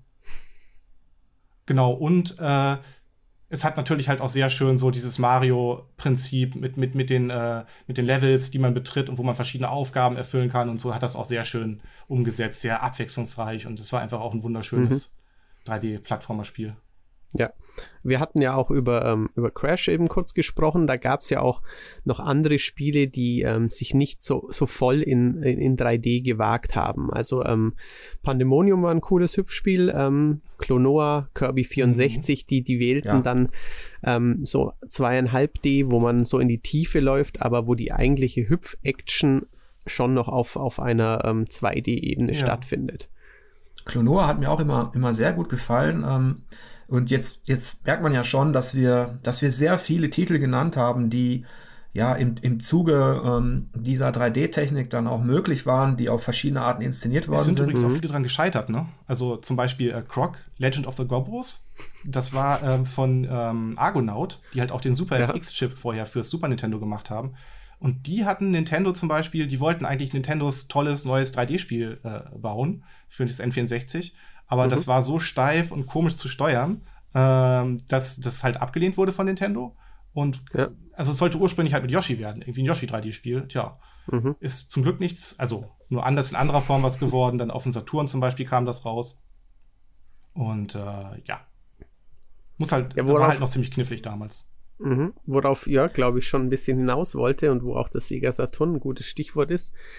Davor war Sonic ein Superstar in 2D aber ähm, was ist mit ihm in 3D passiert? Nicht das, was sich die Entwickler, was sich Sega und was sich auch die Leute draußen erhofft hatten. Ähm, es gab ein ganz witziges Rennspiel, Sonic R von Traveler's Tales. Es gab nochmal die, die Mega Drive-Spiele als Collection. Es gab ähm, diverse G-Versuche und es gab ja. ähm, mit Sonic Extreme ein recht innovatives 3D-Hüpfspiel, das von Sega Amerika entwickelt wurde, aber das nie äh, das Licht der Welt erblickt hat. Also Sonic hat ähm, es nicht geschafft, in den Jahren 94, 95, 96, 97 ähm, hat so, auf dem Saturn ist es nicht gelungen, ähm, das zu schaffen, was, äh, was Nintendo mit Super Mario geschafft hat und was sicherlich auch ein, ein wichtiger Faktor war, dass die Konsole neben diverser anderer Probleme, die sie hatte, ähm, dass sie nicht, nicht, nicht so mithalten konnte, wie es eben zu 16-Bit-Zeiten war. Ja, ähm, er sollte sich noch später nochmal, finde ich, rehabilitieren. Da streiten sich auch die Jump-and-Run-Fans darüber, ob Sonic dann ähm, auf Dreamcast, als er dann nochmal den Turbo einlegte ähm, und ähm, auch wieder in 3D auftrumpfte. Das ist auch, ähm, also mich hat es damals sehr, sehr, sehr gut unterhalten. Ich fand es ganz cool, weil es ja auch so Adventure-Elemente hatte. Aber ähm, wir, wir haben, glaube ich, Schwierigkeiten hätten wir jetzt unter diesen Titeln, die wir genannt haben. Also äh, hatte Jan genannt, was ein technischer Pionier mhm. ist und vielleicht deshalb auch prägend. Ähm, Crash Bandicoot hatten wir genannt und Benjo Kazooie, die die als Marken auch beide geprägt haben bis heute. Mhm. Das eine mit dem Body-Feature, das andere eben ähm, ja auf seine, auf seine simplere Art im Vergleich zu Mario 64, die, die aber vielleicht auch wieder die Hand-Auge-Koordination so ins Zentrum ja. rückte. Ähm, da haben wir vielleicht prägende Spiele, aber wir hätten tatsächlich Schwierigkeiten, einen weiteren Meilenstein zu definieren. Das ist richtig, ja. ja aber Sonic Adventure haben wir halt auch als prägend genannt, weil es halt einfach ähm, Sonic Adventure, genau. Einerseits audiovisuell so, so, so toll war in dem Moment, weil man so eine Grafik halt einfach noch nicht gesehen hatte. Und auch, weil du, ähm, hatte Jörg mir schon mal erzählt, ähm, halt, du hattest diese Adventure-Elemente halt äh, drin. Was ich damals noch ein bisschen genau. knifflig genau. fand, weil ich habe es noch auf Japanisch gespielt, damals auf dem importierten Dreamcast. Aber das hat es dann auch noch umso kniffliger gemacht. Was auch nochmal Ich muss natürlich ähm, als, als großer Fan von Jack and Dexter muss ich das natürlich auch nochmal erwähnen zumindest, ähm, weil als kleine Randnotiz natürlich auch da mit reinschwingt, dass Naughty Dog, glaube ich, mit dem Jack and Dexter ja, der Welt gezeigt hat, was sie, was sie technisch drauf haben und dass sie auch gewisse Dinge erzählen können. Ja. Ähm, da hast du ja auch diese lockeren, du hast die Jump-and-Run-Herausforderungen gehabt, die, die mhm. teilweise anspruchsvoll sein konnte, aber gleichzeitig diese schöne Spielwelt zum Erkunden. Da habe ich zum ersten Mal gemerkt, ähm, jetzt im Vergleich zu Mario 64, ähm, dass mich auch die Spielwelt besonders fasziniert hat. Mhm. Klar, das ist dann war ja auch eine Generation später, da war dann schon wieder technisch einfach, einfach mehr möglich von eben so einem kompetenten Studio, war dann schon, ja, das Erkunden ja. und die Umgebungswelt war schon wieder eine ganz andere Hausnummer, ja. Ja, nur, nur da sind wir wieder in so einer Kategorie von auch Super Mario Sunshine, das ich jetzt mal in die, in mhm. die Diskussion werfe, über das wir auch gesprochen hatten. Ähm, wie ist, wie schätzen wir Super Mario Sunshine in diesem Kontext ein? Ich habe es absolut geliebt damals, aber ich würde es nicht als, äh, ja, im Grunde war es nicht mal prägend, weil es hat ja keine andere diese Wasserspritzenmechanik aufgenommen, mit der man durch die Gegend schweben konnte, äh, mit der man so Graffitis weggesprüht hat oder Gegner auch bekämpft hat, wie so eine Art Waffe, die so weit gesprüht hat. Aber es war einfach wunder, also es war sehr, es, hat, es hatte richtig gute Laune verströmt, so äh, mit diesem Sommersetting. Das Setting ist, ist absolut grandios und ich finde auch die Wassermechanik ist, ähm, auch wenn sie eben nicht prägend ist, durchaus ein, ein Kuriosum und ein wirklich ja. eine, eine, eine, sehr innovative, coole Mechanik. Weil das muss man ähm, Nintendo halt äh, allgemein zugute halten, auch wenn sie viele Marken halt äh, oft recyceln. Es ja. gibt halt immer diese, alle paar Jahre halt diese, ich sag mal, richtigen, also äh, richtig ausgefeilten Mario-Spiele, die dann halt auch wieder neue Impulse setzen und einfach auch wild also experimentieren. Ich habe Super Mario Sunshine damals mit meinen, mit meinen Töchtern, wir haben es auch bis zum, bis zum Erbrechen gespielt. Ich habe es auch geliebt, genau aufgrund dieses unbesch dieser unbeschwerten Atmosphäre. Mhm. Ähm, man konnte halt so Anspruch und Entspannung konnte man halt auch mhm. recht selbst bestimmen durch diese freie Welt. Ähm, trotzdem bin ich auch der Meinung, dass es, dass, es, dass es eben kein Meilenstein ist und auch noch nicht mal ein prägendes Spiel. Ähm, aber bevor jetzt die Nintendo-Fans denken, oh je, was ist los, kommt der große Bruch. es geht ja jetzt gleich weiter mit dem Meilenstein, Jan. Ja, es geht Schlag auf Schlag hier. Und zwar ähm, als nächsten Meilenstein haben wir dann Super Mario Galaxy. Der hat äh, auch wieder extrem kreativ bewiesen, dass man auf kleinen, runden Planeten herumlaufen kann, springen kann, äh, mit ja, korrekter Anziehungskraft dieser kleinen Himmelskörper ähm. Und ich grätsch ganz kurz rein, Jan, dann kannst du weitermachen, um, um vielleicht die Leute, also dieses Zeitfenster mal zu verdeutlichen. Ja. Der letzte Meilenstein, Super Mario 64, war 1996. Und jetzt sind wir, es sollte über ein Jahrzehnt ja, dauern. 2007. Genau. Bis wir zumindest in, in dem, was wir so durchwühlt haben, wieder einen Meilenstein finden. Das stimmt. Das ist der große Unterschied zum Genre der Shooter und der Action-Adventure. Richtig, hm. wo, wo zwischen äh, 95 und 2000 allein ja sich äh, zehn Titel drängen würden, ja. Ja, also es gab ja auch viele Jump and Runs, die haben wir ja alle genannt, nur irgendwie scheint diese Spielmechanik da doch an ihre Grenzen gekommen zu sein. Ja, zumal andere Genres halt auch ein bisschen beliebter waren in, also zu der Zeit ne, und auch diese ja. kindliche Inszenierung halt nicht mehr ganz so gezogen hat im Massenmarkt. Aber Galaxy, Jan, was macht Galaxy so gut? Auch wieder dieser, dieser Spielfluss, dass man sich halt von einem Planeten zum nächsten katapultiert, dann irgendwie wieder ein Häschen fängt, durch Labyrinthe äh, geht, die rund um die Planeten angeordnet sind. Also man muss quasi im wahrsten Sinne des Wortes ständig um die Ecke denken und äh, das Ganze ist halt auch noch, was auch noch das viel ausgemacht hat, ist, dass es endlich mal einen äh, Orchester-Soundtrack hatte, was mhm. auch halt dem Ganzen einen ganz neuen Touch verpasst hat, ein ganz neues Spielgefühl. Ähm, ja, das war so, ja. so eine inspirierende also, Reise ins Weltall. Also es ist für Mario auch wieder was Neues, was Frisches, was man so noch nicht gesehen meiner hat. Meiner Ansicht nach ist es ähm, fast das beste Videospiel, das, ist, das je gemacht wurde. Ich finde Mario Galaxy auf so viele Arten absolut herausragend. Es ist eines auch der wenigen Spiele, die ich ähm, drei, vier Mal, also von so langen Spielen, die ich drei, vier Mal komplett mit A- und B-Seite mit Luigi nochmal. Sehr schön. Von der Sprungmechanik, von, von der Steuerung, auch wenn sich da äh, schon manche beschwert haben mit der Bewegungssteuerung, aber ein kleiner Ruckler für einen Zusatzsprung, viel mehr und ein bisschen die Sternchen aufsammeln, viel mehr war es ja damals nicht. Es ist einfach in puncto Kreativität hat mich das unfassbar weggeblasen von, von dieser Biene, auf der man klettern konnte, bis hin zu durchsichtigen Glasplaneten, wo man dann im Inneren laufen ja. musste. Ähm, es, es war unfassbar. Und ähm, Nintendo spielte ja auch da in diesem, innerhalb dieser, dieser, dieser Galaxy, spielte Nintendo ja auch mit seinem Erbe, also mit seiner Tradition und mit 2D, ne? Ja. Ähm, das ist, ähm, also irgendwie hat Nintendo es dann geschafft, ob, obwohl man spielmechanisch auch wiederum alles Bekannte genommen hat und auf seine urpräzise Art ähm, ja, äh, zusammengebracht hat, hat man es geschafft durch diesen Perspektivwechsel, also mhm. dieses galaktische, also dieses planetare, ähm, da hat man es geschafft, dieses kleine Jump and Run plötzlich wieder ähm, ja, in die Faszination ja in, in, in den Weltraum zu, zu jagen damit, ja. Ich glaube, das liegt einfach auch daran, dass Nintendo es als einer der wenigen schafft, ähm, wirklich sehr abwechslungsreich zu sein, indem man Spiel-Mechanikexperimente macht und trotzdem das alles perfekt miteinander, äh, also das alles perfekt funktioniert auch gleichzeitig. Und ähm, ich muss auch sagen, an der Stelle, ähm, ich gebe Matthias recht, also für mich ist Super Mario Galaxy auch eines der, der, der besten Videospiele. Ähm, wir haben es ja damals auch ausgezeichnet, ich habe es, glaube ich, gut besprochen. Aber trotzdem hat mich dann, ähm, ich sag mal, da beginnt das so, da, da war ich noch total euphorisiert und dann beginnt so ein bisschen bei mir auch so der Effekt, dass ich, äh, dass da nicht mehr so viel drüber gekommen ist und dass ich mich von dem Genre so ein bisschen abgewendet habe. Ja, es kam auch Teil 2, ne? ähm, ne? aber das war halt im Grunde, da wurde ein, äh, das Add-on in ein komplettes Spiel umgewandelt, im Grunde, was auch sehr gut war, ja. aber ähm, es war halt das More of the Same. Mhm. Ähm, aber was ist, ähm, was ist Super Mario Galaxy ist definitiv ein Meilenstein ähm, und es hat lange gedauert, bis wir wieder einen gefunden haben. Ähm, aber was ist sonst noch passiert äh, innerhalb der Plattformer? Ähm, fallen euch da auch noch andere, ja, vielleicht äh, kreative Experimente ein?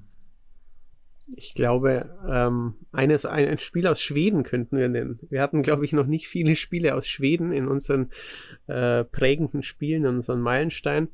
Aber ähm, DICE hat mit Mirror's Edge ähm, was Innovatives probiert. Und zwar den den Plattformer in 3D. Natürlich gab es das eben schon, gab es, äh, also in, e, in 3D ist natürlich in Ego-Sicht, ähm, gab es mit Jumping Flash und sicherlich auch mit ähm, ein, zwei Sprungelementen. In Turok zum Beispiel gab es da auch schon äh, Gehversuche, aber ähm, sowohl inszenatorisch mit dieser weißen, mit Farbklecksen gepflasterten Wunderwelt, plus eben in dem flüssigen Parcours-Gameplay. Ja, also Mirror's Edge war für mich auch einer der, der wichtigsten, der wichtigsten Titel innerhalb der Plattformer, weil, ähm, weil ich meine, wir hatten vorher auch noch so, so kreative Spielereien wie Blinks mit dem, mit der Zeitmanipulation, was aber jetzt nicht gerade so ein herausragendes Spiel war. Ähm, ein Sly Cooper, da konnte man, was mir gefallen hat, äh, du hattest Stealth-Action-Elemente plus Jump and Run. Ja. Und nicht zu vergessen natürlich auch die, die abgedrehte Welt eines Psychonauts. Ähm, also es gab abseits von Super Mario schon Dinge, ähm, schon Welten, Subgenre, in denen man sich so bewegen konnte, aber Mirror's Edge ähm, hat dann tatsächlich mal auch dieses total akrobatische wieder in den Vordergrund gerückt. Also der Körper, ähm, der halt ähm, wie beim Parcours, dass du halt wirklich auch mit, mit hohem Anspruch, auch mit Timing, ähm, präzise Wände hoch, dann mhm. springen, wieder zurück. Ähm, das hat mich schon ziemlich fasziniert. Ja, es war, war wirklich ähm, mechanisch toll. Es gab ein bisschen Ballern, hat eigentlich niemand gern gemocht, ähm, konnte man dann auch wieder vergessen zum Glück. Aber die reine Mechanik mit eben an der Wand laufen, sich im Sprung in Ego-Sicht umdrehen, an eine Stange, dort weiterspringen, das war schon fantastisch, ja. Überraschend das gut. Und es hat auch, ähm, da erinnere ich mich auch noch sehr gut daran, es hat den DLC, wo, wo auch komplett dann auf Story und, und eine tatsächliche normale Welt verzichtet wurde, wo dann nur eine Art Speedrun-Plattformer daraus wurde. Und auch da hat es wirklich, wo man auf abstrakten Kursen im Himmel irgendwie unterwegs war, und auch da hat es wirklich mechanisch sehr, sehr gut funktioniert. Und ähm, deswegen ist, ist Mirror's Edge für uns dann tatsächlich auch ein Meilenstein. Ja. Ähm, ich glaube, ein Jahr ungefähr nach äh, Super Mario Galaxy hat, äh, hat dieses Spiel wirklich demonstriert, dass innerhalb dieses, dieses Plattformers auch noch andere Facetten stecken, ähm, die man vielleicht ähm, ja, rauskitzeln kann. Trotzdem scheint das irgendwie so, dass diese beiden Spiele, diese unterschiedlichen Spiele, auch die den Höhepunkt der 3D-Entwicklung markierten ähm, ja, so vor zehn Jahren. Ähm, denn Richtig. plötzlich werden auch wieder 2D Jump and Runs ähm, interessant für die Leute. Und wer hat's wieder gemacht? ja, Nintendo. Mit dem genau. New Super Mario Bros. Auf dem DS. Das war auch schon 2006, aber das war sozusagen. Kannst du das mal ein bisschen einordnen? Warum jetzt wieder 2D? Ja, es war im Grunde so die Initialzündung dann für äh, die, die, die neue Welle an 2D-Spielen. Weil ich denke mal, wenn andere Entwickler sehen, aha, Nintendo sagt, ähm, wir wagen uns wieder an das Thema. Äh, mhm. da, man kann damit erfolgreich sein, weil damals war ja die Lage, so Mitte der Nullerjahre, dass ähm, da gab es ja so gut wie gar keine 2D, also insgesamt relativ wenige 2D-Spiele. Ja. Und äh, schon gar keine Plattformer. Das ging ja so weit, also auch wenn wir jetzt sagen 2006, aber das zog sich natürlich erst ein paar Jahre hin, bis dann auch andere Teams aufgesprungen sind und angefangen haben zu entwickeln. Und noch so Ende der Nullerjahre, äh, als ich bei 4Players angefangen habe, da war das so, ich war dann froh, dass ich äh, DS und äh, PSP-Spiele ähm, testen konnte, weil da gab es halt mhm. halt viele Plattformer. Ich mochte das halt gerne und habe mich dann sogar über irgendwelche grottigen zwei, äh, so Lizenzumsetzungen gefreut. Mhm. Aber äh, New Super Mario Bros., die haben dann halt das alte Konzept nochmal aufgegriffen. Ähm, ja, willst du noch was dazu sagen? Ähm, ja, Matthias? also es gab noch so ein paar Spiele, da, ähm, kleinere Spiele, wie, wie zum Beispiel ähm, die Freeware-Geschichte, ähm, über die wir schon gesprochen hatten, N, genau, 2004. N ähm, wo man gemerkt hat, das, das kann wieder unterhaltsam sein. Und nicht zu vergessen Beautiful Joe 2003, was ja vielleicht auch Beaten Up mit Jump and Run war. Ja, ja, ist auch eine Art Kampfplattform. Also da gab es definitiv ähm, interessante Konzepte, tolle Spiele. Ähm, mich hat aber wirklich auch Nintendo wieder hingebracht, weil New Super Mario Bros. auf, auf DS war auch wieder in puncto Kreativität mit, mit, mit erstmals dem, den großen großmachenden und dem kleinmachenden Pilz, das wirklich das gesamte, auch die, die Verbindung von Leveln und das äh, Finden von Geheimnissen nochmal auf ein neues Level katapultiert hat. Ähm, Trotzdem haben wir uns in der Diskussion ähm, dazu entschieden, dieses New Super Mario Bros. für den DS ähm, eben nicht als Meilenstein zu definieren, sondern nur als prägendes Spiel. Richtig, ja. Ja, es hat halt Sachen aufgewärmt und äh, kreativ neu belebt, sag ja. ich mal. Und äh, ja. was übrigens auch eine ganz wichtige Rolle spielte damals bei den Entwicklern, dass sie sich wieder an das Thema gewagt haben, war natürlich, dass der Digitalvertrieb aufkam. Mit einer Plattform wie Xbox Live Arcade oder Steam konnte man dann halt neuerdings, auch als kleiner Entwickler, musste man nicht zu einem großen Publisher gehen und sagen, der einem dann den Vogel zeigt, wenn man einen 2D-Plattformer machen will, sondern ja, mhm. machen wir einfach mal, mal gucken. Wir haben vielleicht ein schönes Richtig. Maskottchen, wir haben eine clevere Idee und wir machen einfach mal mit einem kleinen Team. Und das sorgte für ein, für ein ja, ähm, auch natürlich ähm, be begleitet, sage ich mal, von der Entwicklung innerhalb der Branche, dass immer mehr Leute, die bei AAA-Entwicklern angestellt waren, frustriert waren, dass sie an, ähm, ja, wie anonyme Meerschweinchen in so riesen Studios ja. arbeiten mussten. Also es entstand eine Independent-Welle. Ähm, die Leute haben sich selbstständig gemacht. Ähm, es war einfacher, über die Engines und über die Software-Kits selbst Spiele zu entwickeln. Mhm. Und ähm, ja, eine erste Frucht ähm, aus dieser, auch aus dieser Independent-Szene äh, war dann auch Braid, ähm, eben für 360 von Jonathan Blow. Ähm, ein Spiel, ein kleines Spiel auf den ersten Blick. Also wenn man es wirklich ganz oberflächlich betrachtet, könnte man, äh, denkt man, was wollen die denn damit? Ähm, aber wenn man sich dann damit beschäftigt hat, dann hat man da zwei, drei Dinge gesehen, die sonst innerhalb des Genres nicht so zu finden waren. Zum einen ein philosophischer Ansatz, also das war eben kein Jump and Run in Anführungsstrichen für Kinder, so ein Wohlfühl-Jump and Run, sondern es hatte diesen ernsthaften philosophischen Ansatz. Dann hat es diesen Knobeltouch, diesen Extrem, ähm, dass man eben, dass es nicht nur da, darum ging, von A nach B zu kommen über Hand-Auge-Koordination, sondern dass man gleichzeitig auch nachdenken musste, wie kann ich denn die Zeit inwiefern manipulieren. Trotzdem hatte es die komplette DNA eines ähm, 2D-Plattformers. Ja. ja, mit diesen Zeittricks, das war wirklich. Ich muss zugeben, ich habe es nicht gespielt. Mit den Zeittricks, das war wirklich, du musstest total sein Gehirn verknoten, um, um irgendwann dann doch noch auf die richtige Idee zu kommen. Aber das war halt auch, was so cool war, diese Aha-Momente dann. Und es hatte ja auch so, ähm, deswegen ist es halt, ähm, ist es für uns halt ähm, auch ein Meilenstein innerhalb der Plattformer, weil es ja diese Storytelling-Facette, die gab es in der Form da noch nicht. Ähm, und Braid war auch so ein bisschen der, der Impuls ja, für eine komplette Welle an kleinen Spielen, die dann kamen. Ja, unter anderem Limbo, ne? Ist ein ganz wichtiger Titel, der ist auch prägend, würde ich sagen. Mit seinem Schattendesign, äh, ja, der halt richtig. einen sehr minimalistischen Ansatz hat, aber halt auch einen sehr ja, filmischen eigentlich sogar schon, ne? Ja, Limbo, Limbo ist auch so, eine, so, so ein Beispiel. Ähm, da da finde ich immer spannend, dass man auch zwischen den Genres ähm, Gemeinsamkeiten findet. Also, das ist ja auch reduziertes Spieldesign à la Shadow of the Colossus, wenn man es ja. jetzt mal ganz grob betrachtet. Und ähm, Nintendo war eigentlich eher immer ja, so ein Füllhorn an bunten Ideen, an vielen Dingen, die in ein Spieldesign einfließen. Du kannst viel machen ähm, und entdecken. Und ähm, Limbo ist eigentlich so ein Gegenentwurf, ein stilleres, leiseres, ja, zurückgezogenes ähm, Design, was aber trotzdem beeindrucken konnte. Ja, ja, und es hat eben, wie Jan auch sagt, es hatte was, was Filmisches, was, was in Punkt, was einzig, einzigartig Machendes in seiner Inszenierung und hat damit auch ein bisschen aufgegriffen, was, ähm, was schon 10, 15 Jahre davor passiert war, von Another World über Prince of Persia oder die Oddworld-Reihe oder Flashback. Ähm. Ja, super, super, dass du die auch nennst, mhm. denn ähm, die haben wir vielleicht ein bisschen unterschlagen, aber ähm, trotzdem sind da auch schon filmische. Wir hatten ja erwähnt, dass, dass viele, wir hatten Metroid und Castlevania mhm. ähm, er erwähnt, ähm, aber auch ein Contra, dass die Impulse aus der Filmwelt, aus Hollywood bekommen haben und ähm, dieser filmische Stil, der zeigte sich dann auch in immer mehr ähm, ja, kleineren Plattformern. Ja. Ja, stimmt. Und was übrigens eine nette Anekdote noch ist, äh, Lost Vikings ging ja damals auch in die Richtung. Und das war vom mhm. Team Silicon and äh, Synapse, oder wie man das auf Englisch ausspricht. Silicon and Synapse irgendwie, ja. Mhm. Ja, und die wurden ja später zu Blizzard. Die wurden, ja. so, sollten später dieses nicht ganz unbedeutende Studio namens Blizzard werden, ja. Und das Besondere an Lost Vikings in dem Zusammenhang war halt, dass man zwischen äh, drei Charakteren gewechselt hat, die unterschiedliche Fähigkeiten dann hatten.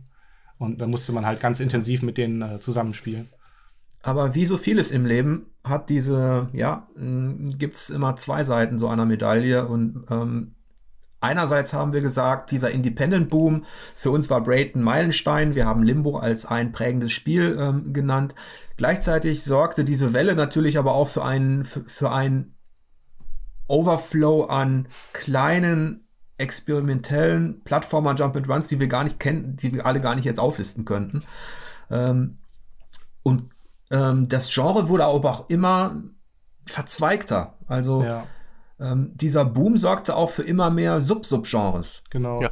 Eigentlich gab es zwei Richtungen, weil einige Konzepte waren ja extrem, das hat ja extrem die Kreativität der Entwickler beflügelt.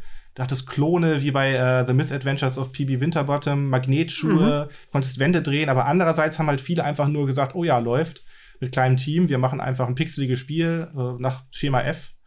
Und äh, da kamen dann halt oft auch so ein bisschen uninspirierte Sachen dabei raus. Aber ähm, wenn man so die großen Trends mal nennt, da gab es zum Beispiel ähm, so zufallsgenerierte Roguelike-artige Spiele, wie äh, mhm. Spelunky oder Spelunky von Derek Yu. Ähm, da sind es halt so Geschichten, die man halt nicht wirklich durchspielen kann, halt angelehnt an diese originalen alten Roguelikes, sondern dass man sich halt irgendwelche Mechaniken genau einprägt. Aha, äh, der Shopkeeper, wenn ich den äh, aus Versehen treffe, greift er mich an und lässt auch nicht mehr los. Also lässt nicht mehr ab von mir oder halt, äh, äh, ja, wie manche, wie manche Blöcke sich verhalten und Gegner und so weiter, dass man das genau einstudiert und immer und immer weiterkommt. Wahnsinnig knifflig. Mhm. Ja, das hat sich ja bis heute gehalten, bis hin zu Dead Cells und Co. Also, in, ja, und ähm, also Spelunky ist schon auf jeden Fall als, als, ja, als erster Pionier innerhalb dieses Subgenres ist es schon auch ein prägendes Spiel. Ähm, und dann gab es auch noch äh, eine Variante der extrem schwierigen Ja, ähm, richtig. Speedrun-Plattform. Auf einmal musste alles immer, immer kniffliger sein.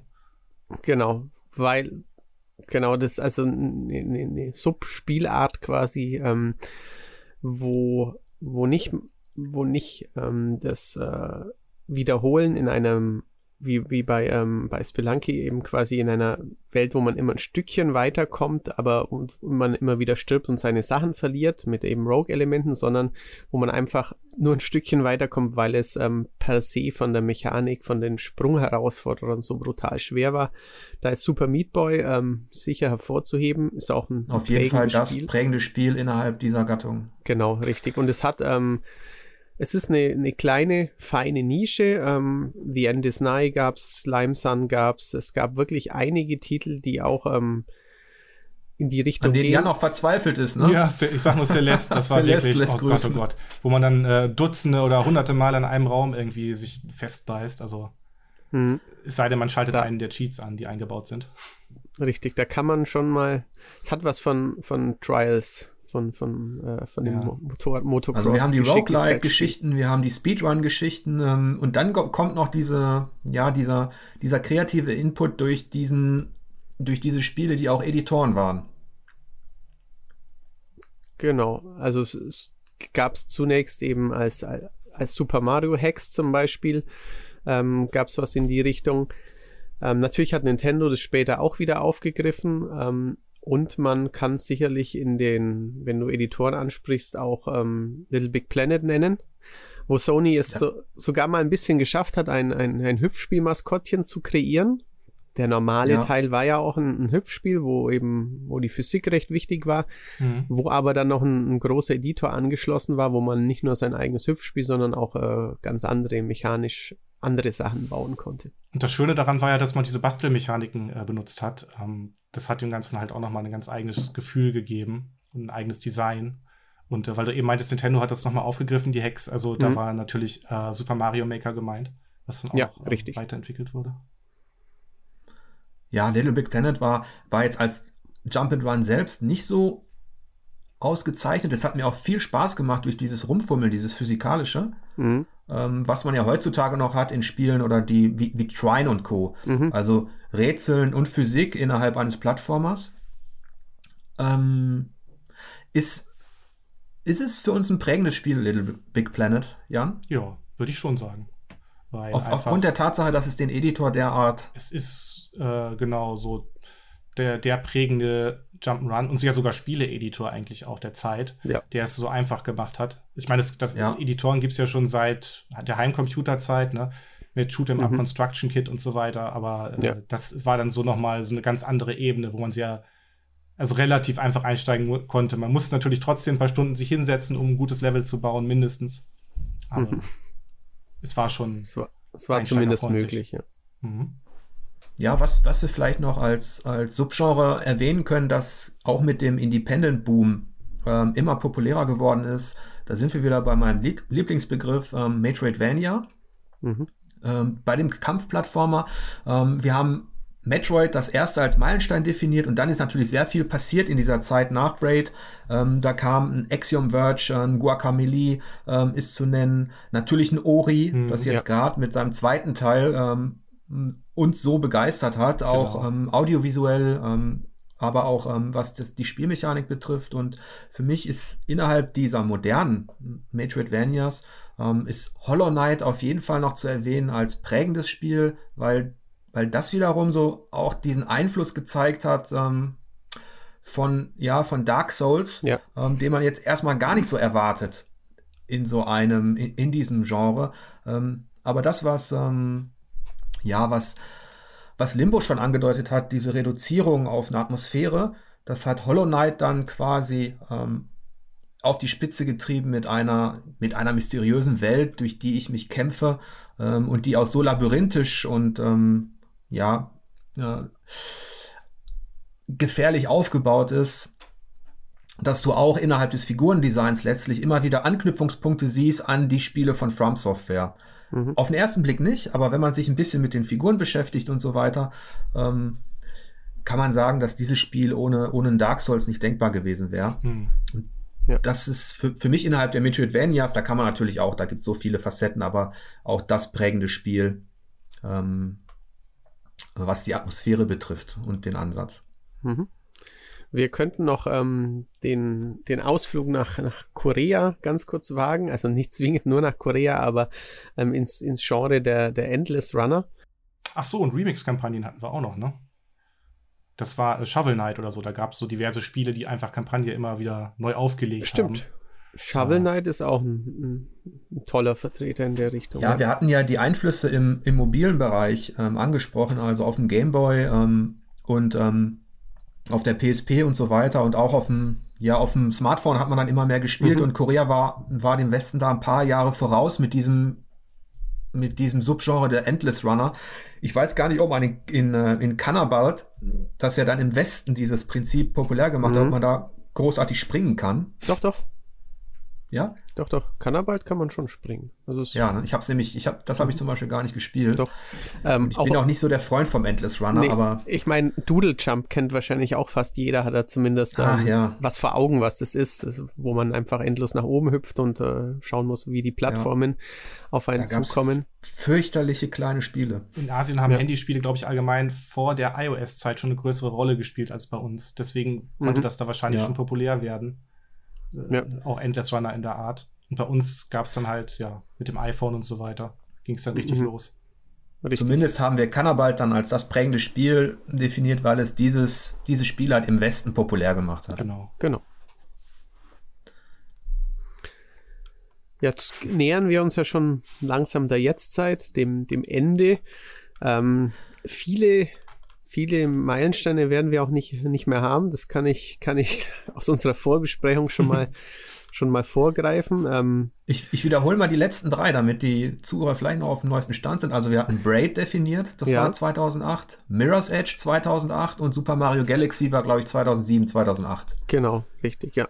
ja. Ähm, Nintendo hat es natürlich auf der Switch wieder versucht. Also ich denke, die versuchen immer ein möglichst äh, Meilensteinmäßiges Spiel zu machen. Hm. Super Mario Odyssey haben wir nicht als Meilenstein definiert. Ähm, ob man es jetzt als prägendes, würde ich, muss man wahrscheinlich auch nicht mal. Es ist einfach ein sehr, sehr, sehr gutes Spiel, das ähm, diverse. Wie, geht's uns da wie mit Super Mario Sunshine, ne? Mm, ja, ja, also da persönlich würde ich das ganz anders sehen, weil ich das eine doch deutlich besser als das andere finde. Aber ja, es ist in der Spielehistorie wird es wahrscheinlich einen ähnlichen ähm, Fußabdruck hinterlassen. Jan, was sagst sein. du denn zu Super Mario Odyssey? Ja, ähm, ist, Super Mario Odyssey ist insofern auch ein Sonderfall, weil jahrelang gab es auch im 3D-Bereich eine ganz komische Situation. Also während diese ganze 2D-Welle rollte, dass im 3D-Bereich äh, gab es eigentlich kaum 3D-Plattformer mit voller Bewegungsfreiheit, sondern man hat sich da eher dann so eingeschossen auf, also wie auf der Wii, dass man erstmal das neue Publikum bedient hat mit einsteigerfreundlichen Spielen, ne? wie Super mhm. Mario 3D World, was ja auch von Super Mario 3D Land an, daran, daran, angelehnt war, vom 3DS. Mhm. Und äh, Richtig. eigentlich kam es dann, dann wieder zu so einem Spiel wie Super Mario Odyssey. Ich glaube, Nintendo hat auch gesehen, dass ähm, ehemalige Rare-Entwickler sich zusammengetan haben, eine Kickstarter-Kampagne hatten, die erfolgreich war mit Ukulele Nämlich, die gingen auch von Publisher zu Publisher, ehemalige Rare-Entwickler, und äh, niemand wollte das umsetzen. Und dann haben sie halt einfach Kickstarter gestartet. Und es war, ja, mhm. also es kam relativ gut an. Also es hatte auch seine Schwächen, ne? manchmal so ein bisschen altbacken, aber es war ein, mhm. echt ein richtig schöner ähm, 3D-Plattformer mit voller Bewegungsfreiheit. Und äh, da ist dann auch Super Mario Odyssey, hat das dann Ganze noch mal viel, viel besser umgesetzt. Mhm. Und äh, das, ja, ich sag mal, das ist nicht komplett neu, aber so in, mhm. äh, nämlich dieses Konzept, das erinnert so ein bisschen an Kirby in Super Mario Odyssey, dass man halt seine Mütze auf irgendwelche Gegner oder sogar einen Pfosten oder sonst was wirft und äh, dann ist man halt dieser Gegner oder hat die Fähigkeiten des Gegners in dem Moment. Mhm. Ja. Kann man vielleicht sagen, dass dieses Genre ähm, der Plattformer dann 2008 so die Ecke rum eigentlich schon auf seinem Zenit war und dass es weil wir keinen Meilenstein mehr definiert haben und Ukulele bei aller Liebe ist natürlich unterhaltsam und nett, aber es ist natürlich alles more of the same und, und selbst ein Super Mario Odyssey ist für uns ja letztlich ähm, nicht mehr der evolutionäre Schritt. Stimmt. Es hat auch leider nichts geprägt momentan so wirklich. Es gab zwar so ein paar kleinere äh, Indie-Plattformer in der Richtung, aber äh, also ich hätte jetzt liebend gern endlich mal ein DLC oder Nachfolger, aber mhm. ähm, tja, da müssen wir weiter auf Nintendo warten. Also ich finde auch den, den Gedankenansatz von Jan ganz interessant, dass sie sich eben, wie zum Beispiel mit Super Mario 3D Land und World, ähm, einige Spiele sich ein bisschen freiwillig beschnitten haben, so wie es damals ein Crash gemacht hat mit dem Sonderweg, mhm. mit dem nicht freien 3D-Spiel. Es gab, ähm, es gab zum Beispiel auch ein Sonic für Wii U, das auch so, ja, halb frei war. Es gab für, für Wii gab es diverse Sonic-Titel, die, wo man auch wieder mehr nur in die Tiefe rannte, wo man näher in 2D, es gab Sonic Generations, auch, auch da man sieht, Sonic ist zum Beispiel gar nicht tot hat viele Spiele, auch einige wirklich sehr gute. Auf dem DS waren es wieder sehr gute 2D-Spiele. Aber, ähm, und auch Sonic Mania vor, vor zwei Jahren ungefähr, muss man erwähnen, ein wirklich gut funktionierendes 2D-Spiel. Mhm. Aber einige ähm, dieser Titel haben ja den, den Weg in die, in die quasi in die Selbstbeschränkung gewählt, dass sie nicht dies, nicht versuchen, ein großes dreidimensionales Jump'n'Run zu machen, wie es Nintendo mit Odyssey macht, ähm, und wie es viele andere Genres eben auch mittlerweile halt gang und gäbe ist. Ja. Aber selbst wenn wir eine gewisse Stagnation beobachten in den letzten Jahren oder wenn wir nicht mehr so extrem aus dem Schlüpfer springen, wenn irgendetwas da ähm, veröffentlicht wird oder angekündigt wird, gibt es ja noch VR, Jan. Oh ja, und da gab es jetzt quasi den letzten großen Impuls mit Astrobot Rescue Mission. Nämlich, äh, da ist es so, es ist im Grunde auch ein Plattformer, in dem man einen kleinen Roboter herumsteuert, der kann springen, der kann ein bisschen kämpfen. Ähm, die Besonderheit, Besonderheit daran ist eben, dass man als Spieler selbst in diesen Plattformer einbezogen wird. Das heißt, man sitzt in der Mitte dieser Welt, guckt sich die ganze Zeit um in alle Richtungen ähm, und sieht dann zum Beispiel, wie der Roboter irgendwie, was weiß ich, 100 Meter weit in eine kleine Röhre links oben rennt. Das heißt, man hat wieder am mhm. Rande so ganz viele kleine Geheimnisse, was so ein bisschen äh, das aufgreift, was damals ja ähm, Super Mario Bros. begonnen hat. Und man hat natürlich auch als Spieler äh, greift man ein, indem man zum Beispiel so äh, Ninja-Sterne mit dem Daumen auf dem Touchpad äh, selbst in die Spielwelt schießt. Oder man kann mit so einer Wasserspritze dann auch äh, auf Gegner schießen und die so ein bisschen aufhalten. Und äh, während man dann halt gleichzeitig mit dem Roboter rumrennt. Also dieses gleichzeitige. Also in dieser Virtual Reality, die Nintendo ja mal in der Pionierphase äh, ja, mit anstoßen wollte, mhm. erfolglos, ähm, in der Nintendo aber jetzt gar keine Rolle spielt, scheint es möglich zu sein, sage ich mal, mit den technischen Mitteln, mit den visuellen Mitteln, dem Plattformer, dem Jump and Run nochmal kreative Impulse zu geben. Auf jeden Fall. Also da, es ist natürlich knifflig, aber man kann sich da richtig schön mit kreativen Ideen austoben. Man sieht ja, Lucky's Tale hatte das Ganze schon ein bisschen früher versucht, zum Beispiel, aber nicht so, mhm. nicht so gut hingekriegt. Und äh, bei Astrobot ist es einfach, dass das Team wahnsinnig talentiert ist, da bei Sony Japan und Asobo. Äh, die haben halt einfach lange experimentiert, hatten wahrscheinlich die Ressourcen auch dazu, haben sich richtig angestrengt und dann äh, auch sehr gut das Ganze ausbalanciert und auch, auch diese, diese Interaktion, dass der Roboter halt ständig zum Spieler winkt und freundlich ist und die Animationen sind einfach niedlich. Also es hat einfach diesen Grad an, an mhm. Polish, den man sonst eigentlich nur von Nintendo früher gewohnt war. Und äh, mhm. das macht halt, macht es halt echt zu einem. Also geht der letzte Meilenstein, Meilenstein unseres ja. Talks ähm, zumindest wieder ein japanisches Team. Mhm. Ähm, und Astrobot ist dann, würdest du sagen, aktuell das innovativste und kreativste, ja. was diese Genre zu bieten hat. Auf jeden Fall. Ja, das ist doch ein. Äh, es wäre schon fast ein schönes Schlusswort, aber ein bisschen, ein, bisschen genau. ein paar Sachen müssen wir noch besprechen. Ja, ich denke, wir müssen noch ein paar Sachen klären, aber ähm, es ist ja schon bezeichnend, wenn, wenn ich das vergleiche mit den anderen historischen Betrachtungen, die wir hatten beim Action-Adventure und beim Shooter.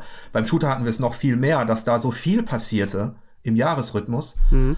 Ähm, haben wir doch vielleicht, also können wir rückblickend sagen, dass sich die, die Plattformer, die Meilensteine, dass es weniger gibt und dass es ein bisschen länger gedauert hat, dass Nintendo in jedem Fall der ganz, ganz große Impulsgeber war. Ja.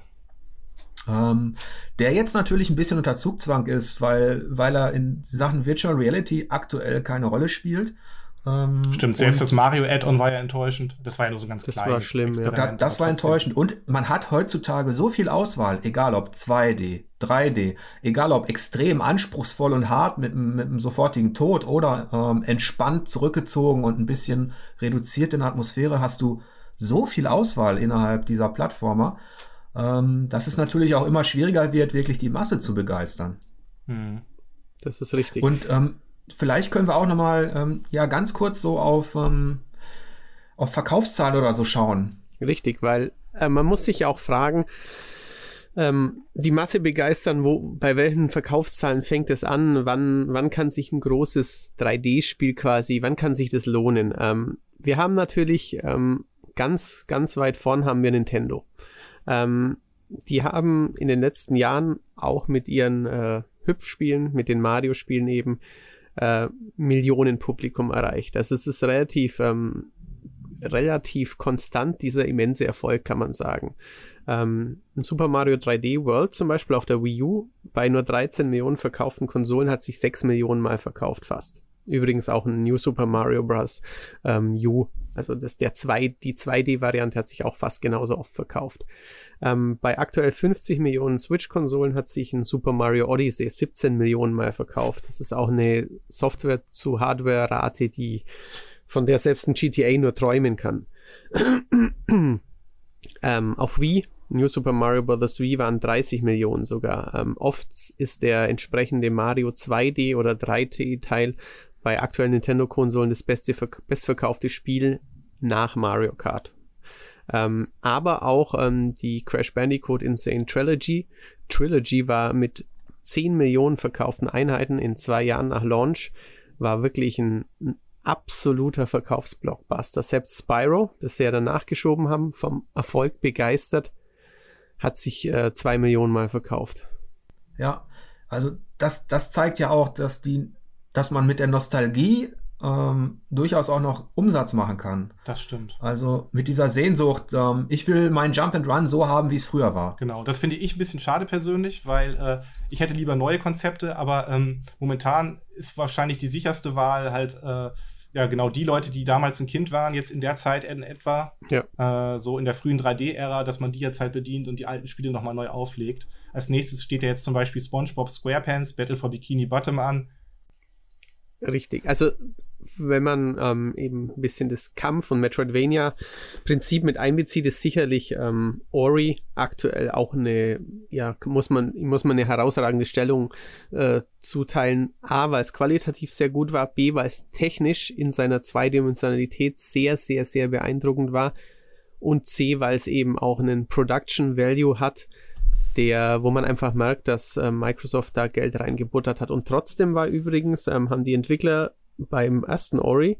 and the Blind Forest, ähm, haben sie nach einer Woche vermeldet, dass es jetzt schon profitabel war für Microsoft. Also ja, zusammen mit der, mit der Marketing Power kann man dann auch einen äh, teuren oder deutlich teureren Plattformer als das typische Zweimann-Indie-Team wohl eigentlich gut absetzen heutzutage. Aber es machen halt wenig Leute, wenig große Studios. Ja, lassen wir uns, lassen wir uns mal überraschen, was da noch kommt. Es ist auf jeden Fall so, dass sowohl in 2D und 3D als auch in verschiedenen Subgenres noch einiges passiert. Vielleicht zum, zum Abschluss dieses, dieses Talks. Äh, wir, wir haben ja gemerkt, dass ähm, dass so Prinzipien und Facetten ja fast schon so spiralenförmig wiederkehren. Das Jump and Run wurde als 2D-Spiel geboren. Ähm, dann ist die, die große 3D-Welle durch Mario 64 eingeleitet worden. Da gab es viele Facetten. Dann gab es 2,5D, also die ganzen Geschichten haben sich ein bisschen vermischt und letztlich gab es eine Nostalgiewelle. Also ein 2D Strikes Back quasi. Die Leute mhm. wollten das wieder und die ganze aktuelle Remake und Remaster, ähm, ja, ähm, der, der ganze Trend in diesem Bereich sorgt dafür, dass alte Spiele modern wiederkehren. Aber wenn ihr jetzt mal zurückblickt ähm, auf diesen Talk, auf eure, auf eure Zeit mit Plattformern und ähm, wenn ihr nur zwei Spiele nennen dürftet, und zwar ein klassisches, also mhm. ein wirklich ein Klassiker aus der Pionierzeit ähm, und ein moderneres, welche beiden würdet ihr quasi nennen als eure Favoriten? Da lasse ich jetzt Jan mal den Vortritt, denn ich habe hier fünf aufgeschrieben und muss noch aussortieren, wenn du nur zwei zulässt. ja, also bei Mario musste ich ein bisschen überlegen, weil es halt so viele gute gibt. Ähm, ich hätte fast noch Super Mario Land genommen, aber letztendlich hat es dann doch, also einfach, weil, weil ich so schöne Erinnerungen dran habe. Aber Mario 64 hat es dann gemacht und Astrobot als modernes, weil Astrobot halt auch wirklich wieder, äh, da war ich wieder völlig hin und weg, einfach durch diese Kreativität und diesen Charme und die, diese. Äh, also du hast auch tatsächlich Ideen. zwei Meilensteine gewählt. Genau des mhm. Spieldesigns. Bei mir sind es keine Meilensteine geworden. Ähm, ich ich habe einfach einen Titel gewählt, weil ich äh, mit dem viel, ja, viel aus den 80ern verbinde. Der, der war so schwer, ich habe ihn nie geschafft. Ähm, der hat mich immer fasziniert. Ähm, es war Green Beret. Ähm, das mhm. war so ein Kampfplattformer. Ich weiß gar nicht, ob er indiziert war. Ich meine auch, äh, dass da vielleicht irgendwas war, ja, könnte sein. Ja, ne? Äh, jedenfalls habe ich das immer sehr gern gezockt und nie durchgespielt, weil es so unheimlich schwierig war. Ähm, und als Modernvertreter würde ich dann Hollow Knight nehmen. Ähm, nicht nur aufgrund der Tatsache, dass es mich an Dark Souls erinnert, sondern einfach, weil die Spielwelt so unheimlich kreativ designt ist und eine sehr ausdrucksstarke Atmosphäre hat, die mich auf den zweiten Teil Hollow Knight Silk Song schon hoffen lässt. Und jetzt hat Matthias vielleicht auch noch jetzt, welche. Jetzt hatte ich Zeit zum Nachdenken. Also ich muss jetzt Mario Galaxy nicht mehr erwähnen, da habe ich vorhin schon eine Lobeshymne draufgehalten.